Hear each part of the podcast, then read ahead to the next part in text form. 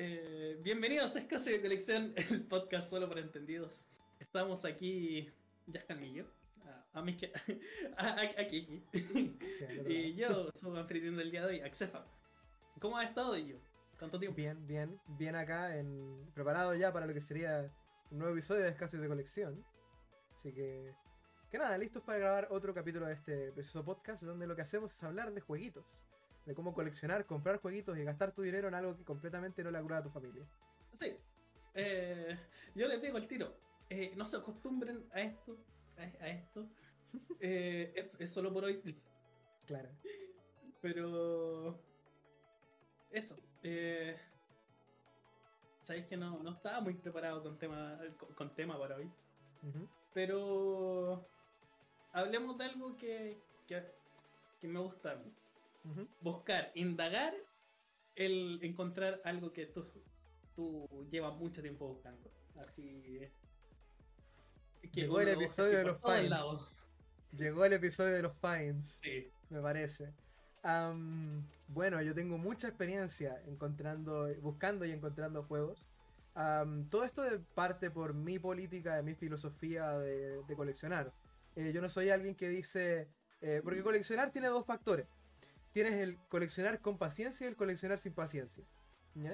Cuando coleccionas con paciencia, puedes tardar un montón de tiempo en encontrar o conseguir algo que estás buscando, pero lo vas a conseguir eventualmente por un precio menor. O puedes ser el que colecciona sin paciencia y quiere algo, va y ve y lo compra, da igual el precio. ¿Mm? Yo soy de los primeros, yo soy de los que tiene mucha paciencia a la hora de coleccionar. Y es por eso que generalmente cuando hay algo que estoy buscando, que estoy buscando, que estoy buscando, es como que tiene un título. Es como, juego buscando. Nada más. No estoy, no me meto a, eBay a buscar el juego, no me meto a Amazon, no me De repente así como me da la idea y es como, ah, voy a buscar cuánto vale hoy en día. Ah, así como para tener la referencia de precio. Para tener, para tener la referencia de precio, claro. A veces cuando haces eso, encuentras el juego a un precio barato y te dice, tú dices a ti mismo, ya lo voy a comprar. ¿Ya? Pero a decir verdad, soy más del tipo que simplemente prefiere eh, eh, buscar y buscar juegos en general hasta que encuentre el que está buscando a un precio decente. Y cuando lo compro, eh, lo compro porque quería. Diría que el, único juego que realmente he tenido que comprar así como sin que realmente me importe el precio, pero que igual cuenta un poco porque hay también una pequeña excepción con los juegos que son raros o difíciles de conseguir, sobre todo un precio relativamente decente. Cuando tú buscas un precio, un precio, un juego que es caro, muy barato, vas a tener que esperar y buscar y buscar y buscar y pelear con gente que compra juegos baratos y los vende al triple precio. ¿Ya? Que pasa mucho con Pokémon. pero. sí, Pero por ejemplo, hay juegos que son caros y que puedes encontrar a un poco menos de lo que es caro. Yo usualmente tengo una filosofía personal de que yo no gasto más en un juego de lo que me cuesta un juego de Switch. ¿Ya? Es como, esa es como mi filosofía personal. Es como, si voy a gastar dinero en un juego, tengo que pensar que si no me lo comprara y me quisiera comprar un juego de Switch, ¿cuánto realmente tendría que poner para comprar el juego de Switch? Si comprar ese juego es más de un juego de Switch, entonces realmente no vale la pena. Pero hay una vez, una sola vez, en la que tuve que romper esa regla, esa norma, y fue con el Zelda Twilight Princess de GameCube. Porque ah, ese juego, ese juego lo estuve buscando por mucho tiempo mucho de hecho, me hablaste a mí para preguntarme. Me dijiste, mm. Zelda doy la experiencia tanto. ¿Lo compro? Claro, claro. Le, hablé a Xefa, le hablé a varios amigos que también están metidos en el tema de los videojuegos, qué sé yo. Porque los juegos de GameCube son un tema principalmente raro, porque hay, hay hartos, pero son muy caros. Muy caros, sí, muy caros. En Latinoamérica, sobre todo, que predominó mucho la PlayStation 2 muy, muy caros porque aquí sobre todo no hubo mucha gente que comprara juegos de GameCube en masa. La mayoría compraba juegos de Play 2 y ni siquiera juegos de Play 2 originales, pirata. Entonces, realmente nadie, tenía la necesidad de tener una GameCube. O si tenía una GameCube, tenía lo típico, que igual está caro. Mario Kart Double Dash, Smash Melee. Claro, juegos así como el estilo de que todo el mundo tenía, hasta Mario Strikers, se lo podría decir. Porque más que lo he encontrado casi todas las casas que he ido que han tenido una GameCube alguna vez. Pero mm, los juegos que son más rebuscados, Pokémon XD, Star Fox Assault, Zelda Twilight Princess, ¿ya? F0GX, ¿ya? Eh, Robo, por ejemplo, esos juegos que son muy difíciles de encontrar aquí en Latinoamérica. Muy difíciles de encontrar. Y que los vayas a encontrar a un buen precio es básicamente un juego de chance en el que es más probable que te den 3 estrellas en Mario Party que te lleves un juego barato. Y, sí, sí. y la cosa es que con el Twilight Princess Princess me pasó que lo encontré en una tienda, que ni siquiera es una tienda que vende juegos retro. Lo encontré en una tienda eh, de Santiago, que es eh, conocida porque venden juegos de Switch. Eh, como los venden como a 10 mil pesos menos que en todas las otras tiendas, sin el envío, por supuesto. Pero como casi todo el mundo los compra en esa tienda, los juegos de Switch. Como una de las principales tiendas de juegos de Switch en, Santiago. Y aceptan juegos usados. Y en algún punto alguien debe haberles entregado una GameCube con hartos juegos, porque estaban vendiendo hartos juegos de GameCube por separado. Y tenían el Zelda Twilight Princess, entre los juegos de GameCube. Entonces yo vine pregunté, y estaba bien caro, estaba a 68 mil pesos. Que para un juego de GameCube, ahora mismo en el 2022. para el eh, Twilight Princess de GameCube específicamente. Para el Twilight Princess de GameCube, ahora mismo en el 2022, es un precio bastante barato en realidad. Pero que no es barato para el bolsillo de un, de un coleccionista principalmente. Entonces, si tú eres alguien que gasta cientos de dólares, miles de dólares en juego, pues adelante, 68 mil pesos es barato para ti. Pero para mí, que apenas me cuesta comprar un juego de Switch de vez en cuando, la mayoría de los juegos que tengo los compro en ferias y cosas por el estilo. es difícil pagar, es difícil desembolsar 68 mil pesos en un solo juego. A pesar de que gasto 60 en un juego de Switch. Pero es difícil desembolsar 68 en un juego de, un juego que sabes que en el futuro. Que sabes que no lo necesitas. Porque el juego ya salió, ha estado en venta 20 años y no lo tienes, no lo necesitas. Cuando es un juego nuevo, por ejemplo, tienes dos opciones. Hay juegos que tienes que comprar el día que salen porque si no, no vas a encontrar el online activo, no vas a, no vas a poder disfrutar el juego al mismo tiempo que todos los demás. Si no lo juegas en un mes te vas a comer todos los spoilers. Entonces es como algo que quieres jugar ese día. Es como, si tú compras Elden Ring el día que sale, es porque quieres jugar Elden Ring cuando todo el mundo también está jugando Elden Ring. No quieres jugar Elden Ring con el objetivo de, ya sabes, eh, tener Elden Ring solamente. Quieres jugarlo con todo el mundo. Pero si no compraste Elden Ring el día que sale, y ya después de tres meses todavía no lo tienes, da igual cuando lo compres, ya no lo necesitas para jugar, el, online va a estar menos activo y si te metes a Twitter ya te spoilearon el jefe final. Entonces, ¿cuál es el punto de venir y comprarte Elden Ring a un precio relativamente caro cuando podrías buscarlo y encontrarlo un poco más barato? Y esa es mi filosofía. El, leyenda Arceus o 30 lucas. Esa, es como filosofía con respecto a los juegos. Es como, si lo compras de salida y gastas 60, está bien, porque igual quieres meterte al juego con todo el mundo. Es normal. Pero cuando ya pasó tiempo y no tienes el juego, no lo necesitas. Entonces puedes esperar a encontrarlo en un precio decente. Y es donde viene el tema de la búsqueda y el encuentro. Sí, eh, me pasó a mí con, con Pokémon Esmeralda, que lo busqué durante mucho tiempo. Pero finalmente lo voy a encontrar en, su momento y él es la copia que tengo actualmente.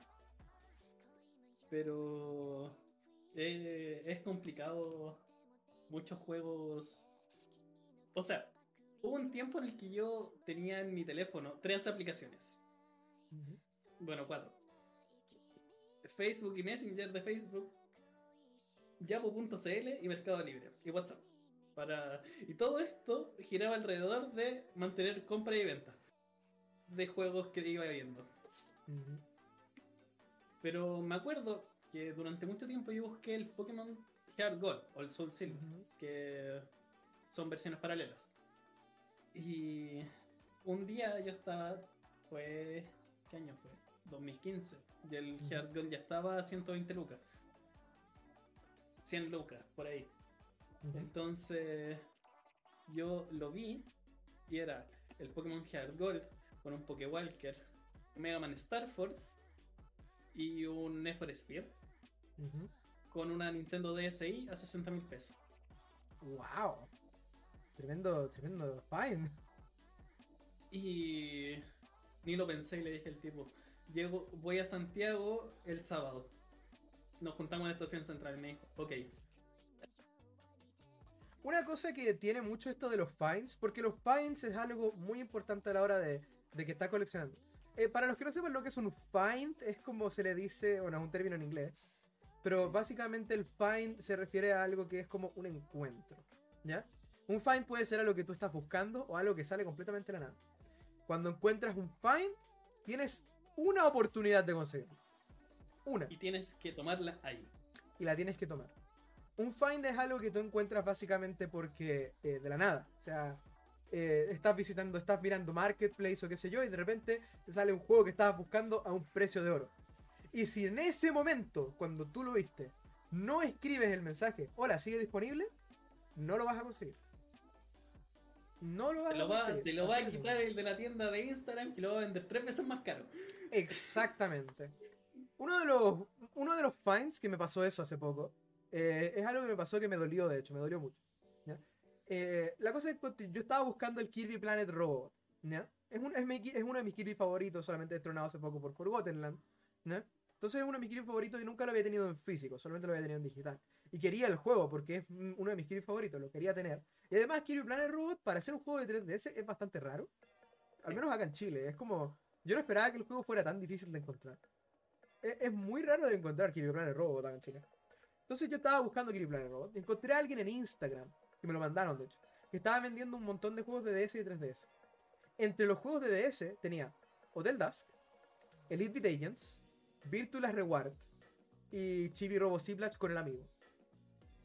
¿Ya? Además del Kirby Planet Robo. Por supuesto, yo en el momento que vi la publicación le pregunté si aún tenía disponibles los 5 juegos que acabo de mencionar. ¿Ya? Lamentablemente, el tipo me respondió en la mañana, a las 8 de la mañana, que sí estaban disponibles. Pero yo desperté a las 10. Oh. Entonces, eh, porque le mandé el mensaje como a las 1 de la mañana, que fue la hora que vi la publicación. Que eso es algo que también te pasa mucho. Que es que, por ejemplo, estás acostado en tu cama, tirado, mirando el teléfono del marketplace. Y de repente encuentras algo que es una ganga. Publicado hoy día. Pero son las 1 y media de la mañana. Y tienes que jugarte el gamble. Tienes que hablarle a la persona. Y esperar que cuando despiertes mañana, o todavía no te haya contestado, o no haya visto el mensaje, o que te haya contestado, y que aún le puedas responder cuando despiertes. Sí. Porque ese es, un, gamble muy difícil de hacer. También puede ser que le hables a las 3 de la mañana y te contesten. Me ha pasado también. También me ha pasado. ¿Ya? De Pero... hecho, me pasó a mí cuando compré el Pokémon. El Pokébank. O sea, Pokébank. El Pokémon Box de japonés. ¿Sí? Que le hablé al tipo como a las 3 de la mañana y me dijo, ya nos juntamos mañana a las 10. Y le dije, ya. sí, entonces, por ejemplo, el tema con eso es que si tú buscas el. que si tú despiertas tarde, siempre hay alguien que va a despertar más temprano que tú, que probablemente le va a haber preguntado por ese mismo juego a esa persona. Y a mí me pasó eso. Cuando yo, le, cuando yo desperté a las 10, le volví a preguntar si todavía estaba todo disponible. Y me dijo que lo único que se había vendido era el Hotel Dusk. ¿Ya? Doloroso para mí porque Hotel Dusk es una de mis novelas visuales favoritas y no la tengo todavía en físico. Tengo la secuela, pero no tengo el, Hotel Dusk. ¿ya? Tengo las Windows, pero no tengo el. El, el, Hotel, Dusk. el Hotel Dusk, claro. Entonces, eh, aún así, decidí darme el golpe a mí mismo, gastar esas 80 lucas y tener Robot, Chibi Robo, Virtual Last Reward y, y Elite Beat Agents. Que no son juegos fáciles de encontrar, o sea, ¿dónde encuentro? igual. Sí, gasté 80 mil pesos en esos cuatro juegos: 2 de DS, 2 de 3DS. Uno de ellos Kirby Planet Robot, uno de ellos Elite Beat Agents y el otro era Virtual Last Reward. Que, ¿Dónde has visto tú los juegos de Zero Escape en físico en Chile? No. ¿Ya? Entonces igual fue como agradable tener esa, esa ganga. Y eso es un fine. Es cuando encuentras una alguien que está vendiendo juegos. O alguien. O encuentras, por ejemplo, una, tienda. Y lo que tienes que hacer es en ese instante tratar de comprarlo. Si te lo saltas, ya tienes que decirte a ti mismo, no va a volver a encontrarlo. No. No, e, en el momento en que lo ves, tienes que hablarle a la persona que lo está vendiendo con el objetivo de comprarlo ahora. Porque si no lo haces, lo siento mucho, ya no vas a tener la oportunidad de tener ese, ese juego que estabas buscando. Ya no, ya no va a aparecer. Eh, la misma persona le preguntan más tarde, lo va a vender. Y me ha pasado, últimamente de hecho me pasó, eh, encontré en Marketplace alguien que estaba vendiendo a 10 mil pesos unos cuantos juegos de Wii. Entre ellos tenía el ¿Mm? Kirby Return to Dreamland y el Kirby Epic Yarn. ¿Ya? Además del Sin and Punishment. ¿Ya? Dale. De Wii. Eh, tenía los tres juegos de Wii que yo estaba buscando, porque estaba buscando ambos Kirby y el Sin and Punishment, porque últimamente me ha dado por completar la colección de Wii. Esto es una parte, una tangente, pero básicamente eh, hace poco terminé por primera vez uno de los espacios de mi estantería. Es muy agradable terminar un espacio de la estantería.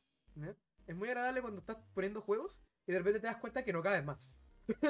Entonces tienes que abrir un nuevo espacio de la estantería. Pero. O buscar un nuevo lugar donde colocar los juegos comprarte un estante nuevo. Entonces, ¿qué pasó? ¿Qué pasó? Este último tiempo yo he estado coleccionando estos juegos de Xbox 360 porque me compré la serie X y juegos de PlayStation 2, de PlayStation 3 que he ido encontrando por ahí. Eh, me compré uno de PSP que fue el primer proyectiva, ¿ya? Que también voy a hablar de eso porque fue un find bastante bueno más, que más adelante. Eh, porque más, más, adelante voy a hablar también de eso. Entonces, eh, encontré este. Encontré que había llenado ya la parte de PlayStation y Xbox. Porque las tengo compartiendo espacio. ¿ya? La PlayStation y Xbox. Entonces, ¿qué pasó? Me di cuenta que ya no tenía espacio en ese lugar. Y entonces miré al lado, que de hecho se ve ahí en el fondo, que es este espacio que está justo aquí al lado mío, donde están las cajas blancas, que es el espacio de la Wii y la GameCube. Donde me quedan como 5 cajas de espacio todavía entre la Wii y la GameCube. Entonces me, me pensé a mí mismo que coleccionar GameCube va a ser imposible. Los, juegos de GameCube que quiero, que son juegos como Chibi Robo, F0GX, no los voy a encontrar. Al menos no ahora. Entonces, ¿qué dije? Voy a coleccionar los juegos de Wii que quiero y que todavía no tengo. Como los Kirby, el Sin Punishment, uh, Super Paper Mario, ¿ya? Juegos que todavía no, no, he conseguido y que quiero tener en mi colección. Por supuesto no los he conseguido, pero em, es genial encontrar juegos que estás buscando. Por supuesto encontré a esta persona que estaba viendo los dos Kirby el Sin Punishment y fue como, hola, están disponibles, estaba viendo 10.000 cada uno, era increíble. ¿ya? Y me dice, me dice, me, me responde al otro día en la tarde. Ya están vendiendo. Me ha pasado. Pasa mucho también eso de que a veces encuentras a alguien que está vendiendo un juego que tienes que quieres barato, pero no te responde hasta el otro día muy tarde. Y es enteramente posible que tú que estás preguntando si está disponible, ya perdió la venta, porque incluso si la habló después, alguien le acaba de decir, te pago ahora o te permuto X.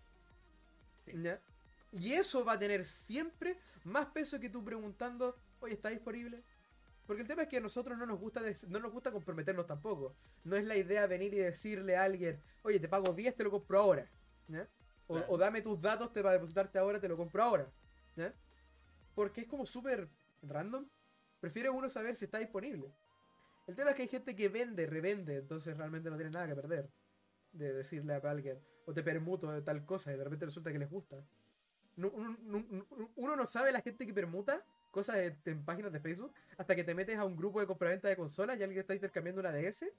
Alguien está vendiendo una DS y el primer comentario es permutas por Samsung Galaxy A15.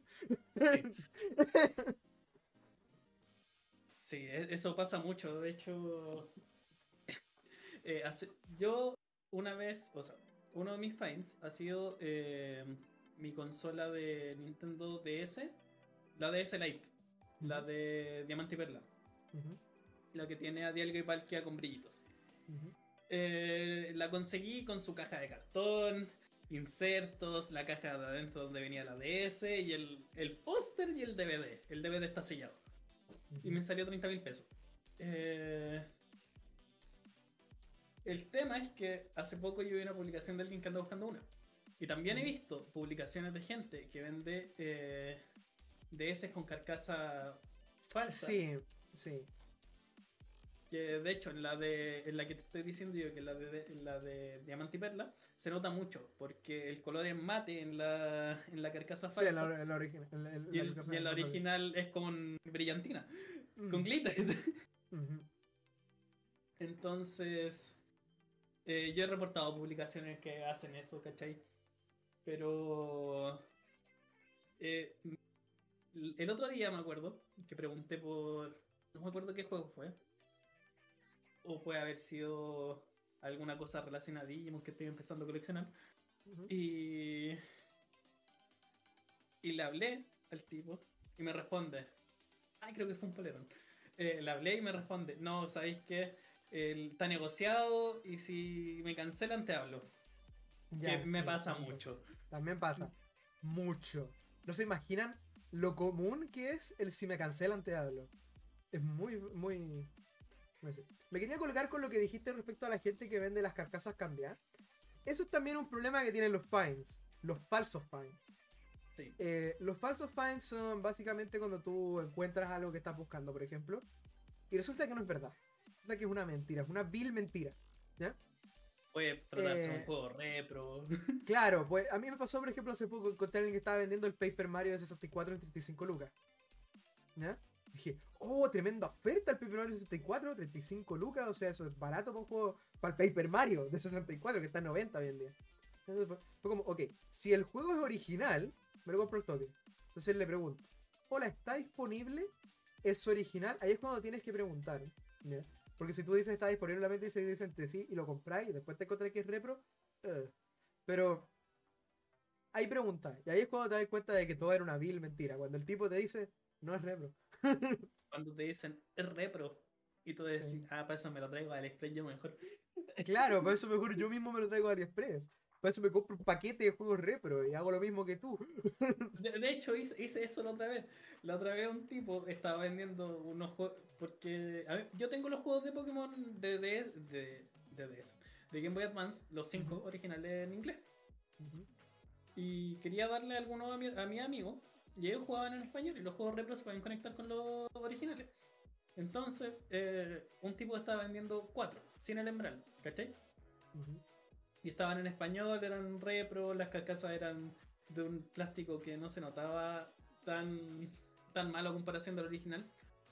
Y yo le hablé al tipo y me dice, lo tenía a 10 mil pesos cada uno. Y me dice, si me pagáis 25 mil, te paso los cuatro. Y yo dije, ya, pues. Y ese fue el regalo navideño para mi amigo. bueno. Mira, una cosa que tienen los repro es que la verdad el mercado repro no es malo. Porque hay un montón de gente que lo único que quiere es jugar el juego en la consola. No le importa realmente coleccionarlo. No quieren conseguir un cartucho Super Nintendo, quieren conseguir el juego de Super Nintendo que están buscando. El problema con los repro es que es muy fácil que lleguen al mercado normalizado de juegos repro. De juegos retro, perdón, no repro. Eh, con respecto a que de repente pasa que alguien está vendiendo un juego repro, no sabe que es repro. Porque lo compraron o se lo regalaron y y realmente nunca estuvieron, nunca supieron que era repro. Y los repros son un gran problema con respecto a cuando estás buscando finds, sobre todo de juegos en cartucho. Yo diría que mis tres mayores finds de Super Nintendo fueron Super Metroid y el, bueno, dos de mis mayores finds, porque no todos mis finds son de, Super Nintendo, pero tres de mis mayores finds fueron Ocarina of Time, 20 mil pesos, Super Mario RPG, 25 mil pesos, y eh, Super Metroid por 30 mil pesos. Baratísimo. Todos originales. Y los revisé. Yo soy súper desconfiado cuando se trata de juegos repro. Si compro un juego que para mí es muy barato y me dicen que es original, yo hago todo lo posible por ver si es, si es verdad. ¿ya? Te el card. Lo de Game Boy Advance menos puede hacer eso que sí, eh, abajo traen, pero a veces eso también algunos cartuchos repro lo tratan de replicar porque es la forma más fácil de descubrir si es original o no. Y por supuesto que a los vendedores de esos juegos les conviene que el juego se vea lo más original posible. Hay algunos juegos repro que tú no sabes que son repro hasta que la batería se quema. Y ahí recién te das cuenta que es repro. Porque cuando la batería se quema y dices ya la voy a reemplazar, y abres ahí recién te das cuenta que la batería tiene algunos pegotes que no están, no deberían existir. Entonces pasa mucho de repente. Entonces, por ejemplo, con el Ocarina of Time me pasó. Compré el Ocarina of Time en físico, el cartucho, el cartucho gris de Ocarina of Time. ¿ya?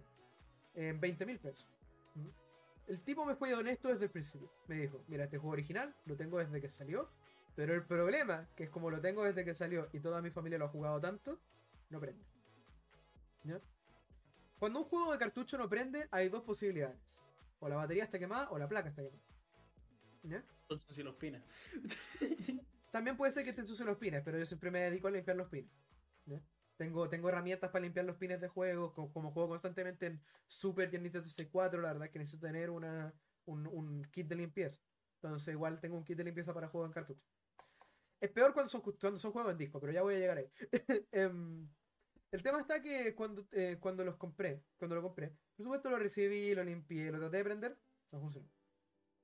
No prendió el juego, está bien. E, era lo que el tipo me dijo, lo compré en 20, yo sabía lo que estaba comprando. El tipo fue bastante honesto con respecto al juego. Hay gente que te dice que te está vendiendo un juego y ni siquiera te dice nada, o sea, te, lo vende, ¿no?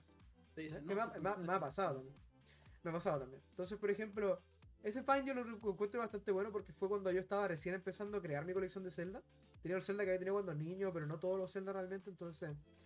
Eh, conseguir Ocarina of Time fue un buen boost a mi colección porque Ocarina of Time es definitivamente uno de los más difíciles de conseguir. Más que nada porque tiene como 10 versiones. Porque está la japonesa, está la dorada, está la 1.0, la 1.1, la 1.2, la, la europea, entonces la Greatest Hits. Entonces tenéis como hartas versiones de Ocarina of Time. Si queréis coleccionar Ocarina of Time, tenéis que, tenéis que tener en cuenta eso. Entonces yo encontré este Fine, fue, bastante agradable, el tipo fue súper super honesto, fue súper sincero. Me dijo que el juego no funcionaba, que probablemente en la batería porque lo había jugado mucho. Es muy poco probable que un juego en cartucho que es original se le queme la placa, by the way. ¿Ya? Es muy poco probable. O sea, tienen que haberlo maltratado, pero con ganas. Tienen ¿Eh? que haberlo sacado en, mientras estaba jugando, haber claro, hecho Haber, haber, hecho algo así como con las ganas de matar el juego, pero es poco probable. Entonces, ¿qué hice? Lo abrí, lo revisé. Y en efecto, la batería estaba quemada. Eh, por suerte, los juegos de Nintendo 64 en particular tienen batería. Eh, algunos, porque no todos.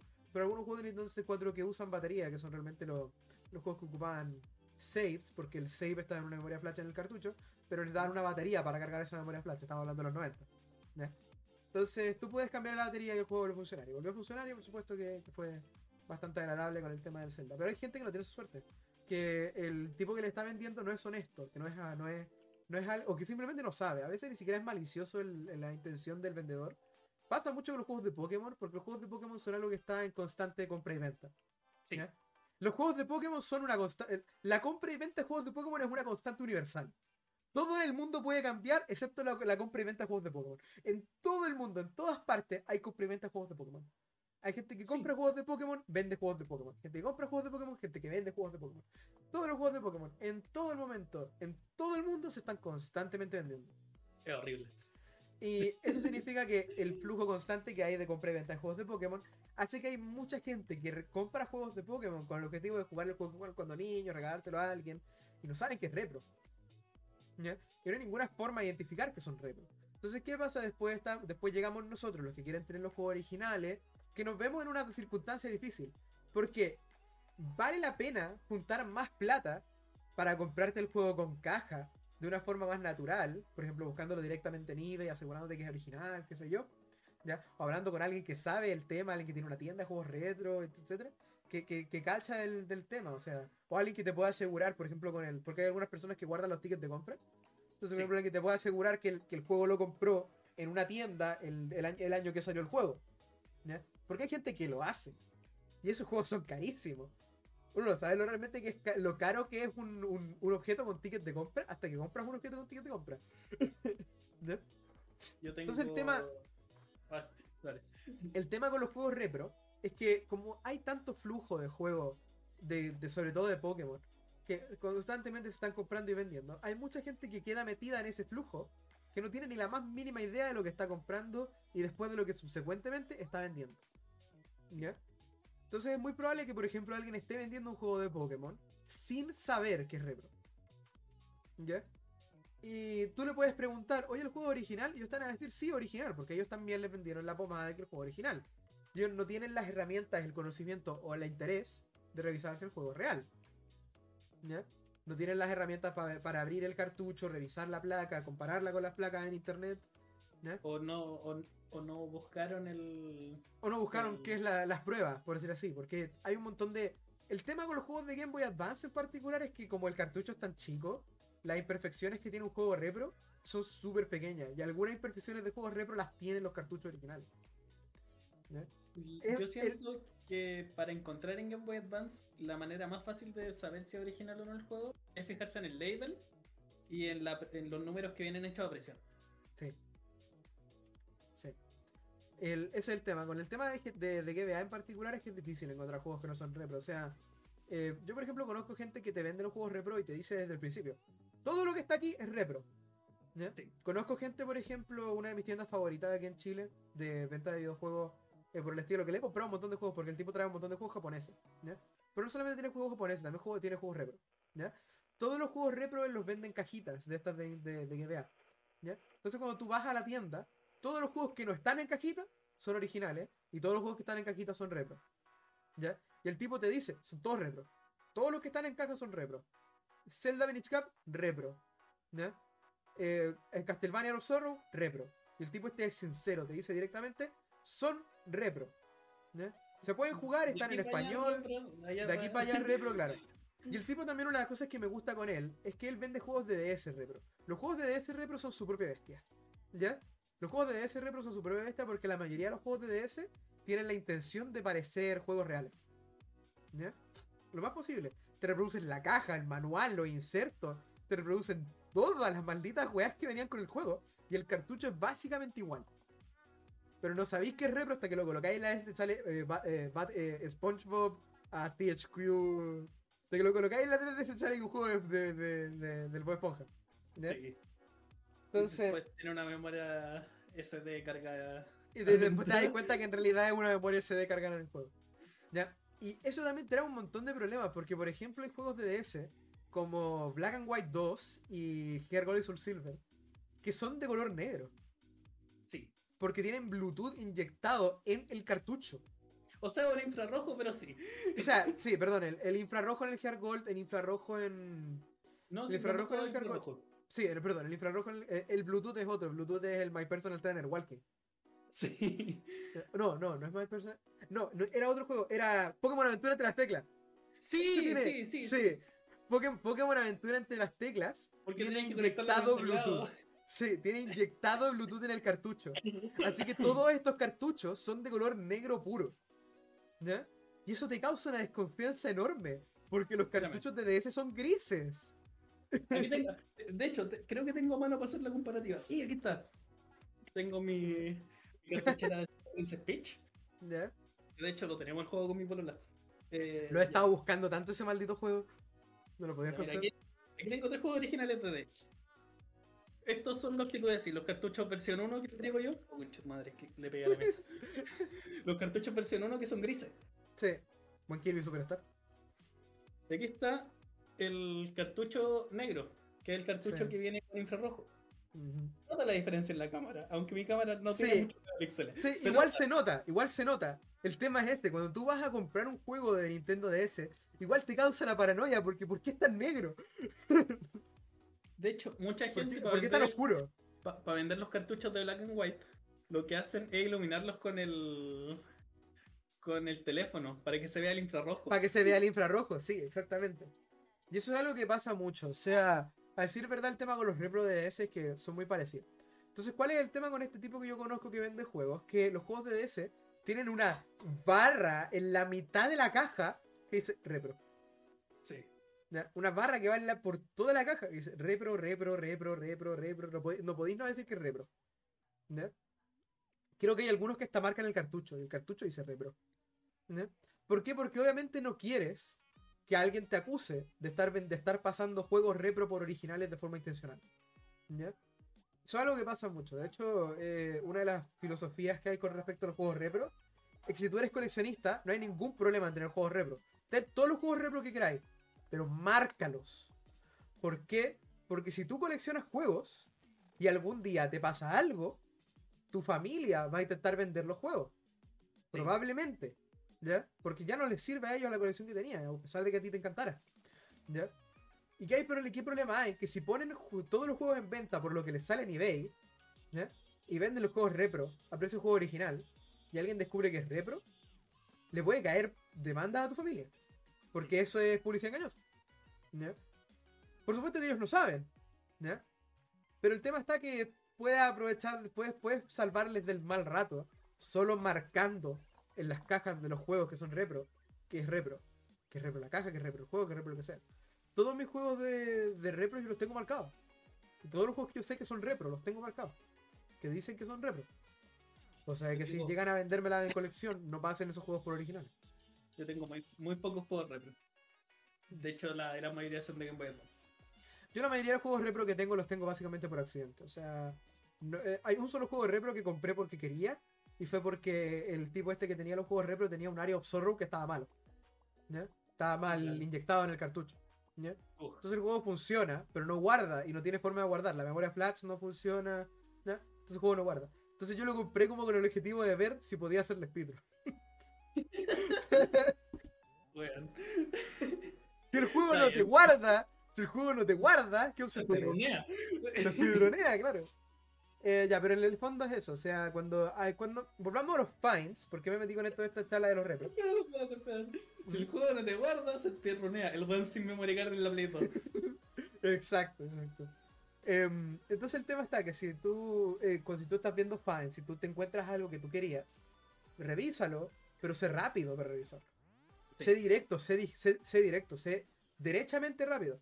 Si la persona no tiene idea si es un repro o no, dile cómo se identifica que es un repro. ¿Ya? Dile que te mande una foto del cartucho por debajo si es de GBA, por ejemplo. ¿Ya? O que te mande una foto del label, que se note el, claro, la marca de presión. Que se note la marca de presión en el label. Cosas que, te, que tienes que decirle tú al vendedor del cartucho. Porque si tú no lo compras, igual puede que ellos después bajen la publicación y coloquen específicamente que el juego es repro. Y es mucho más probable que alguien que estaba buscando el juego en repro se lo compre. En vez de que él también pase un mal rato, o esa persona también pase un mal rato por haber vendido un juego repro haciéndolo pasar por original sin saberlo. Oye, ahora que estamos hablando de juegos repro y estas cosas, me acordé que hace poco, bueno, relativamente poco, eh, tomaron detenido a alguien que no, que hacía como que vendía cosas por Marketplace, te pedía la plata del depósito y te bloqueaba. Mm. Creo que vendía consolas, si no me equivoco. Sí, no sé si leíste la noticia. Pero eso igual es un, tema, el depósito previo igual. Mm. El depósito previo asusta. Yo eso no lo voy a negar.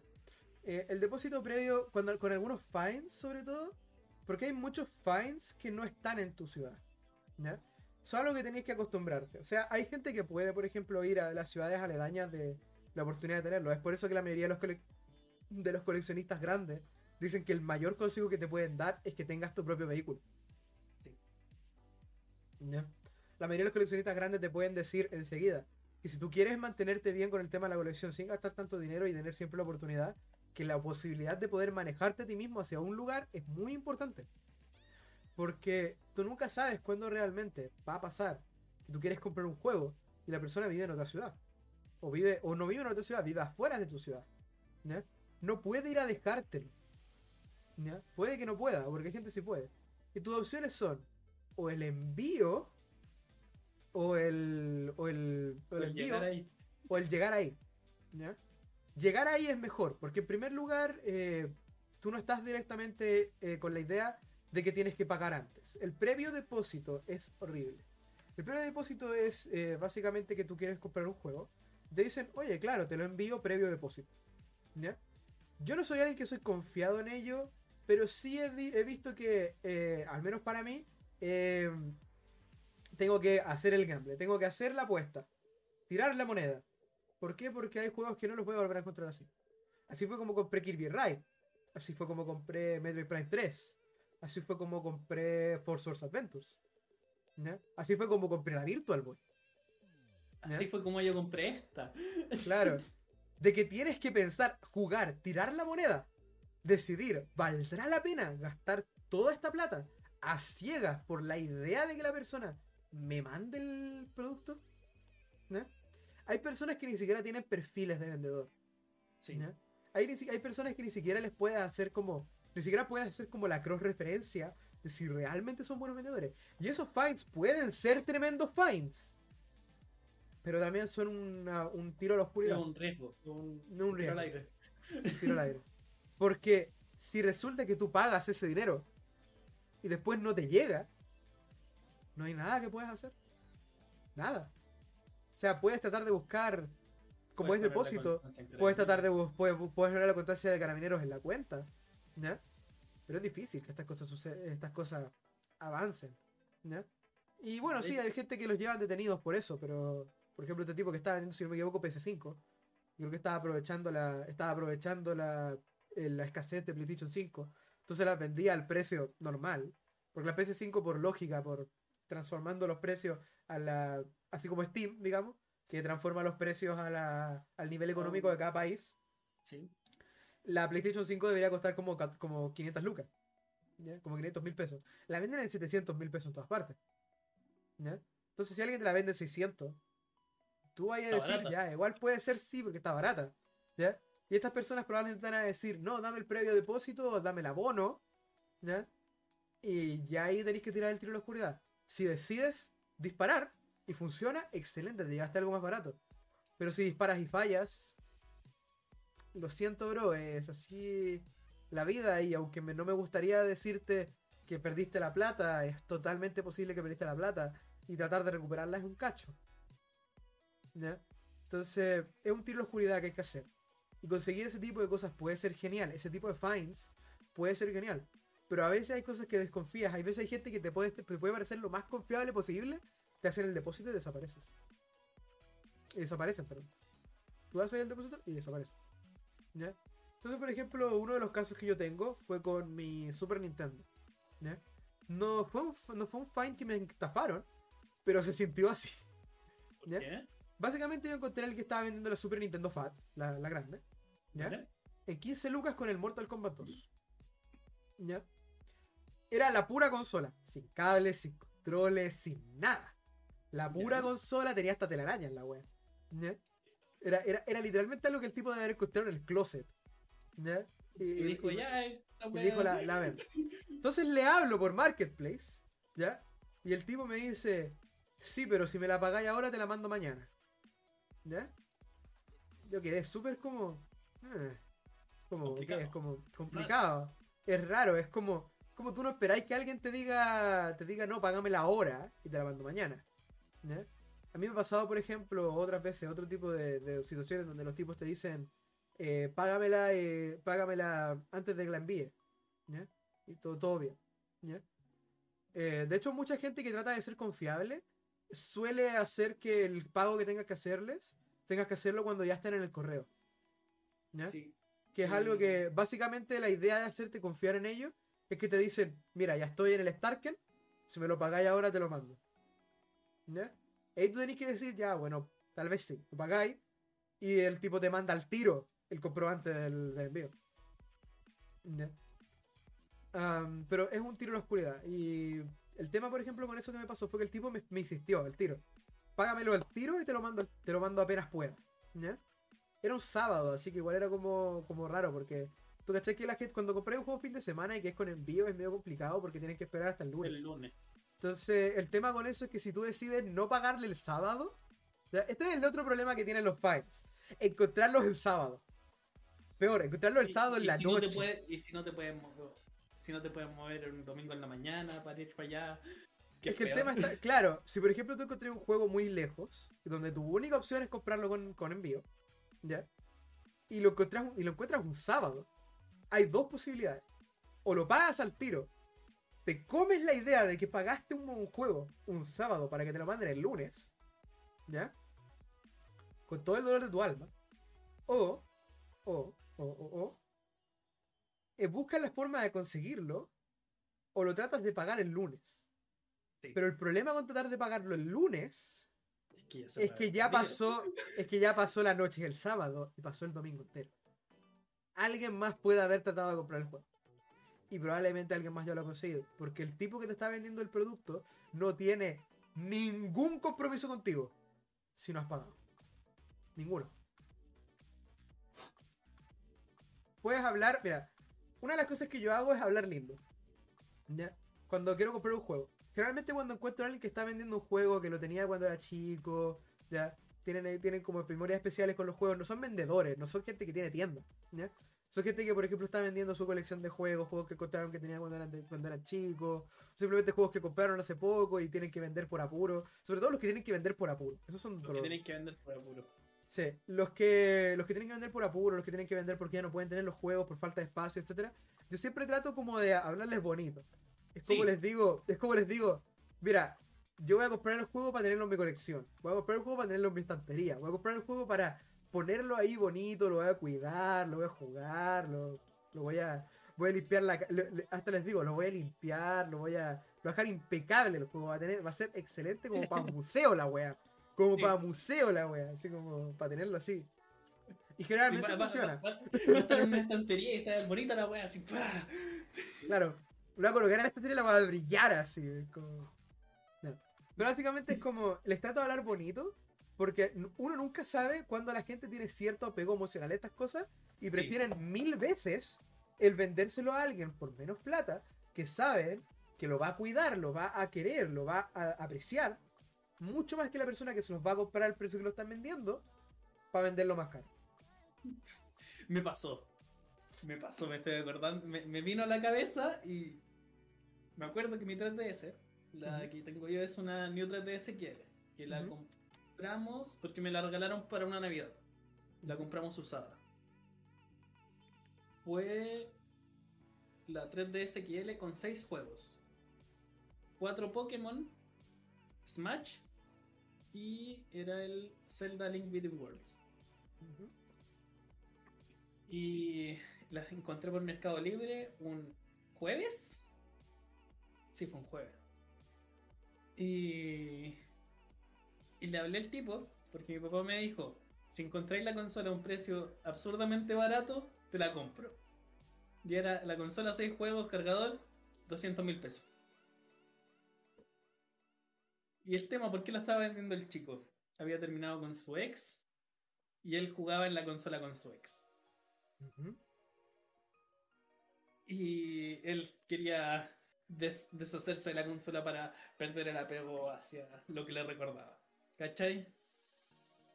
Y yo le dije, no, si la voy a cuidar, la voy a cuidar como pues santa, si con esto voy a partir mi colección y a...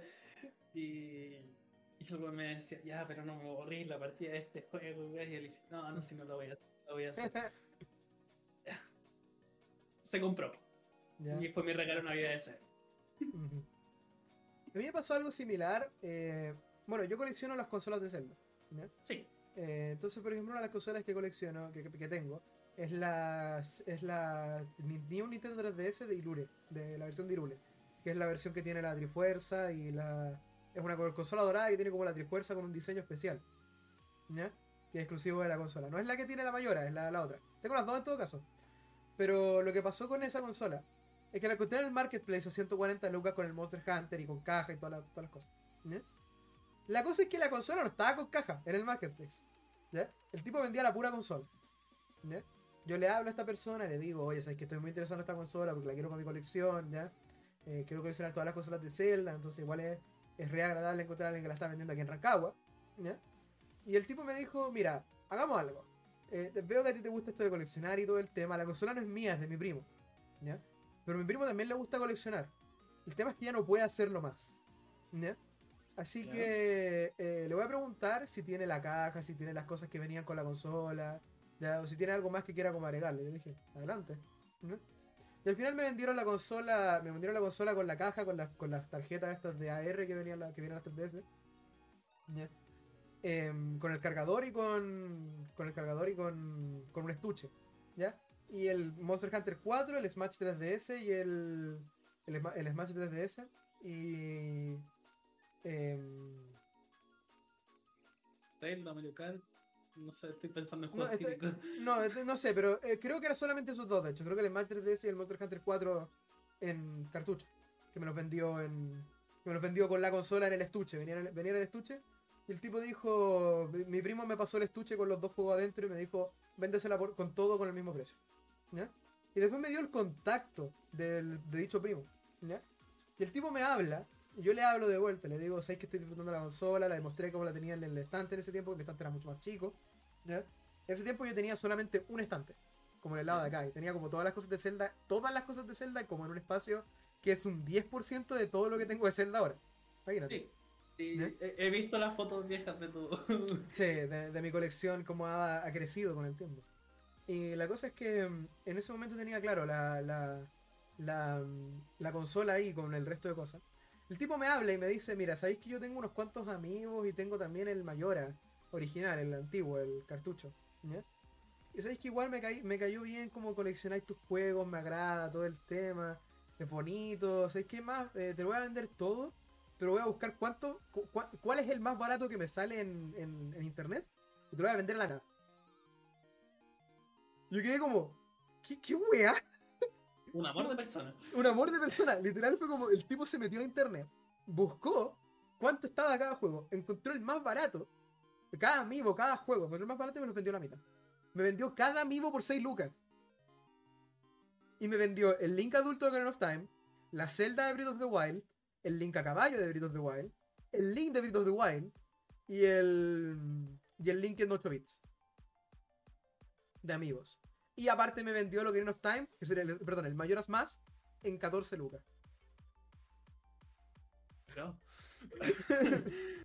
Todo esto después de que yo le compré la 3DS, la New 3DS de Zelda, que fue 140 lucas por la New 3DS, más el Monster Hunter, más el Smash, más un bolso, más el cargador, más la caja.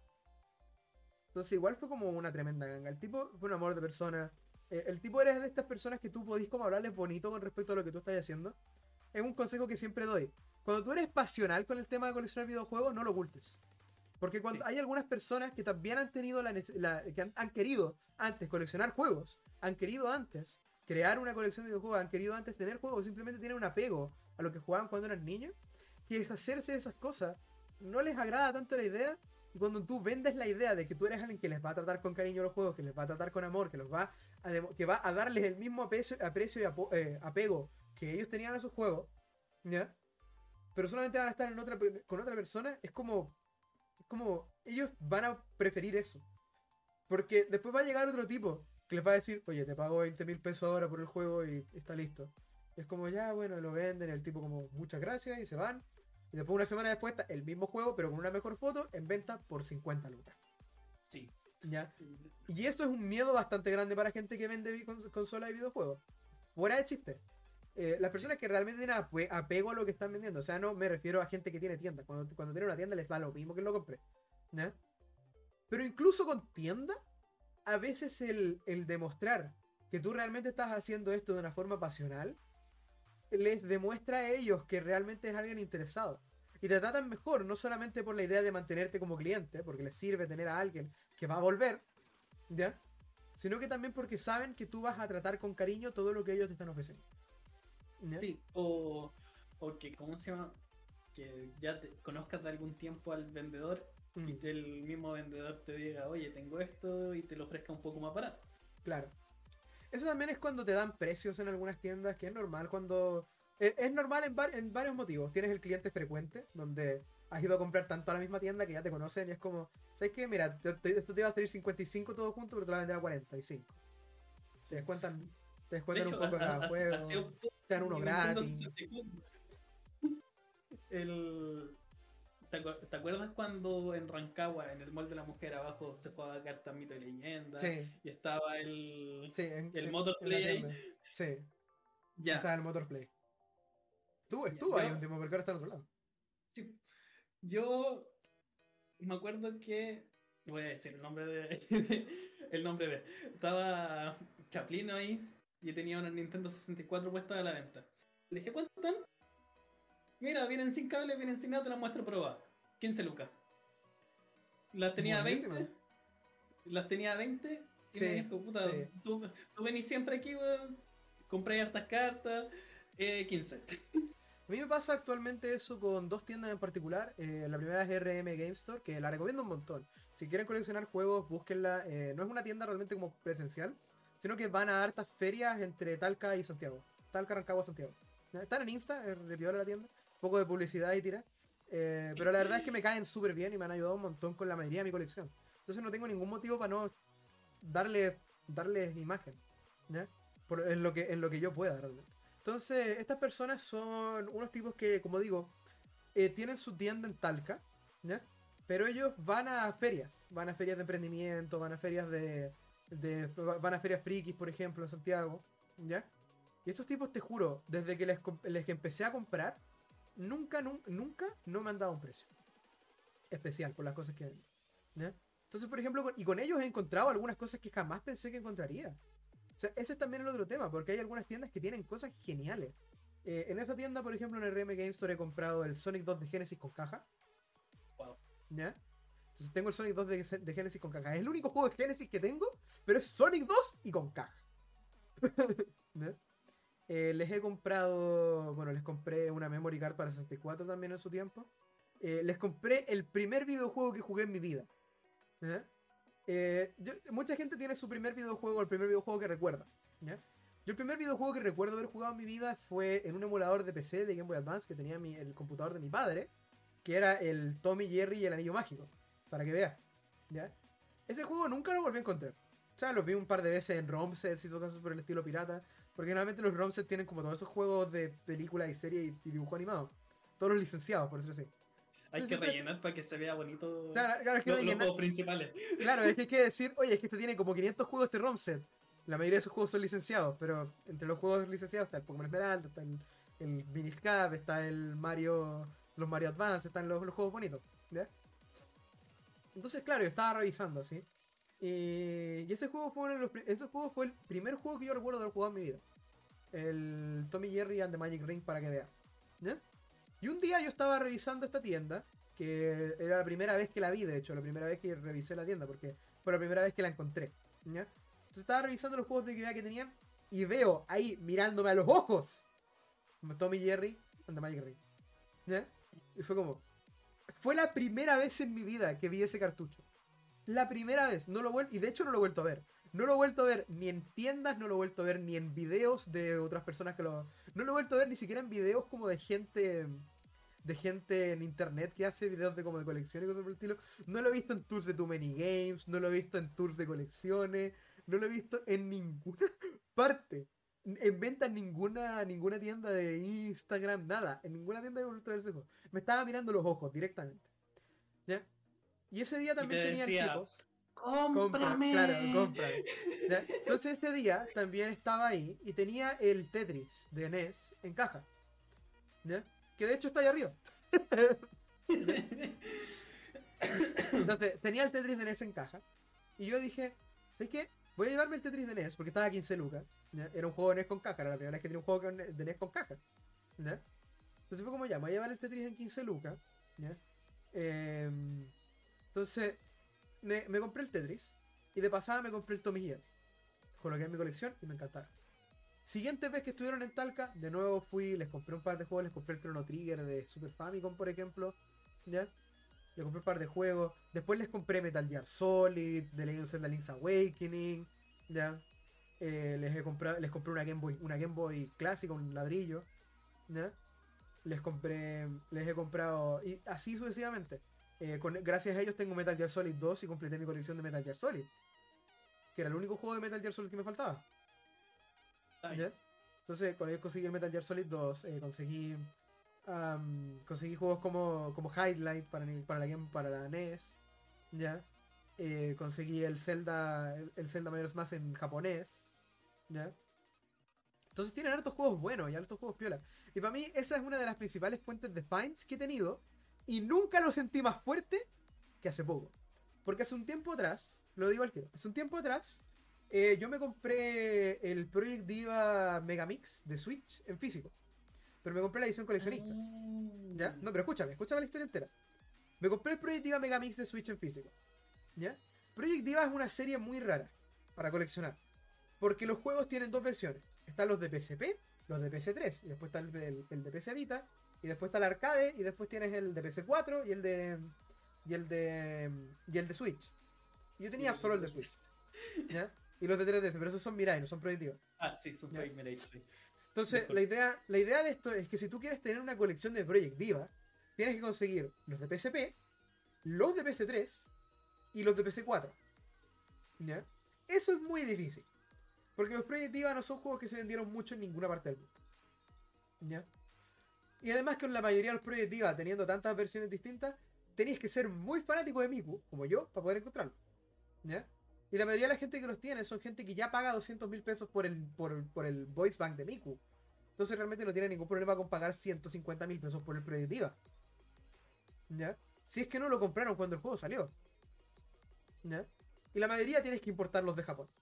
Entonces yo un día estoy ahí en la Feria Friki, ¿ya? en la Feria Friki de Santiago, que fui este, este mes de mayo. ¿ya? ¿Ya? Yo fui a la Feria Friki de Santiago durante el mes de mayo. No voy a decir de hace cuánto fue porque así no, no, no, le doy una fecha a este video. Pero fui durante el mes de mayo del año 2022 a la Feria Friki. Fue bastante agradable la experiencia, nunca había ido a una Feria Friki per se, así como una grande en, Santiago. Es muy grande. Tengo que decir que ahí fue una de las principales. Tengo que decir que hay muchos juegos que yo pienso que son imposibles de conseguir hasta que fui a la Feria Friki. Créeme que nunca más en mi vida voy a volver a escuchar el Yakuza 1. Pero ahí estaba. ¿no? Entonces, eh, es agradable la idea. Encontré el Mario 64 con caja.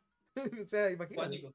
Es el tipo de, La Feria Friki es el tipo de lugar al que tú vas, pero no vas con la idea de encontrar algo. Tú vas a disfrutar de lo que puedas encontrar. ¿Ya? Y vais con plata. Tenéis que, ir, que ir con plata, pero la verdad es que si vais a cualquier feria, vais con plata. Sí. O sea, eh, vais a un evento, vais con plata. Si tu objetivo es comprar cosas, tenéis que estar con plata. Así que eso no es un factor, realmente. Si tú crees que todo te va a caer del cielo, entonces no estás coleccionando. Entonces la cosa está que si tú vas a una feria friki no vas con la idea de conseguir algo específico. Tú vas con la idea de ojalá encontrar algo. Y así me pasó en la feria friki. Sí, así me pasó en la feria friki. Encontré hartas cosas interesantes, pero no compré mucho. Así como que compré el Mario Party 8, me compré un, un cable Link de GameCube a Game, Boy. Nada realmente especial. Me compré eh, uno que otro juego que andaba como buscando. ¿ya? Por ejemplo, me compré el Ace Attorney 4. ¿ya? El de Apollo Justice, perdón. ¿ya? Entonces, estos juegos que andaba como buscando, así como, como un poquito. Y entonces llegué a la tienda de, de, mis, de los mis conocidos, que yo soy cliente frecuente. ¿ya? Y estoy revisando los juegos japoneses que tienen de PSP. Y ahí está. Project Diva 1 para PSP. Y te juro que fue como si fuera amor a primera vista. Fue como, vi la caja del juego y literalmente en ese instante lo tomo y le digo, me lo llevo. ¿Cuánto? Así, así, no, tenía precio, tienen todos precios, entonces era como. Ah, ya. Está.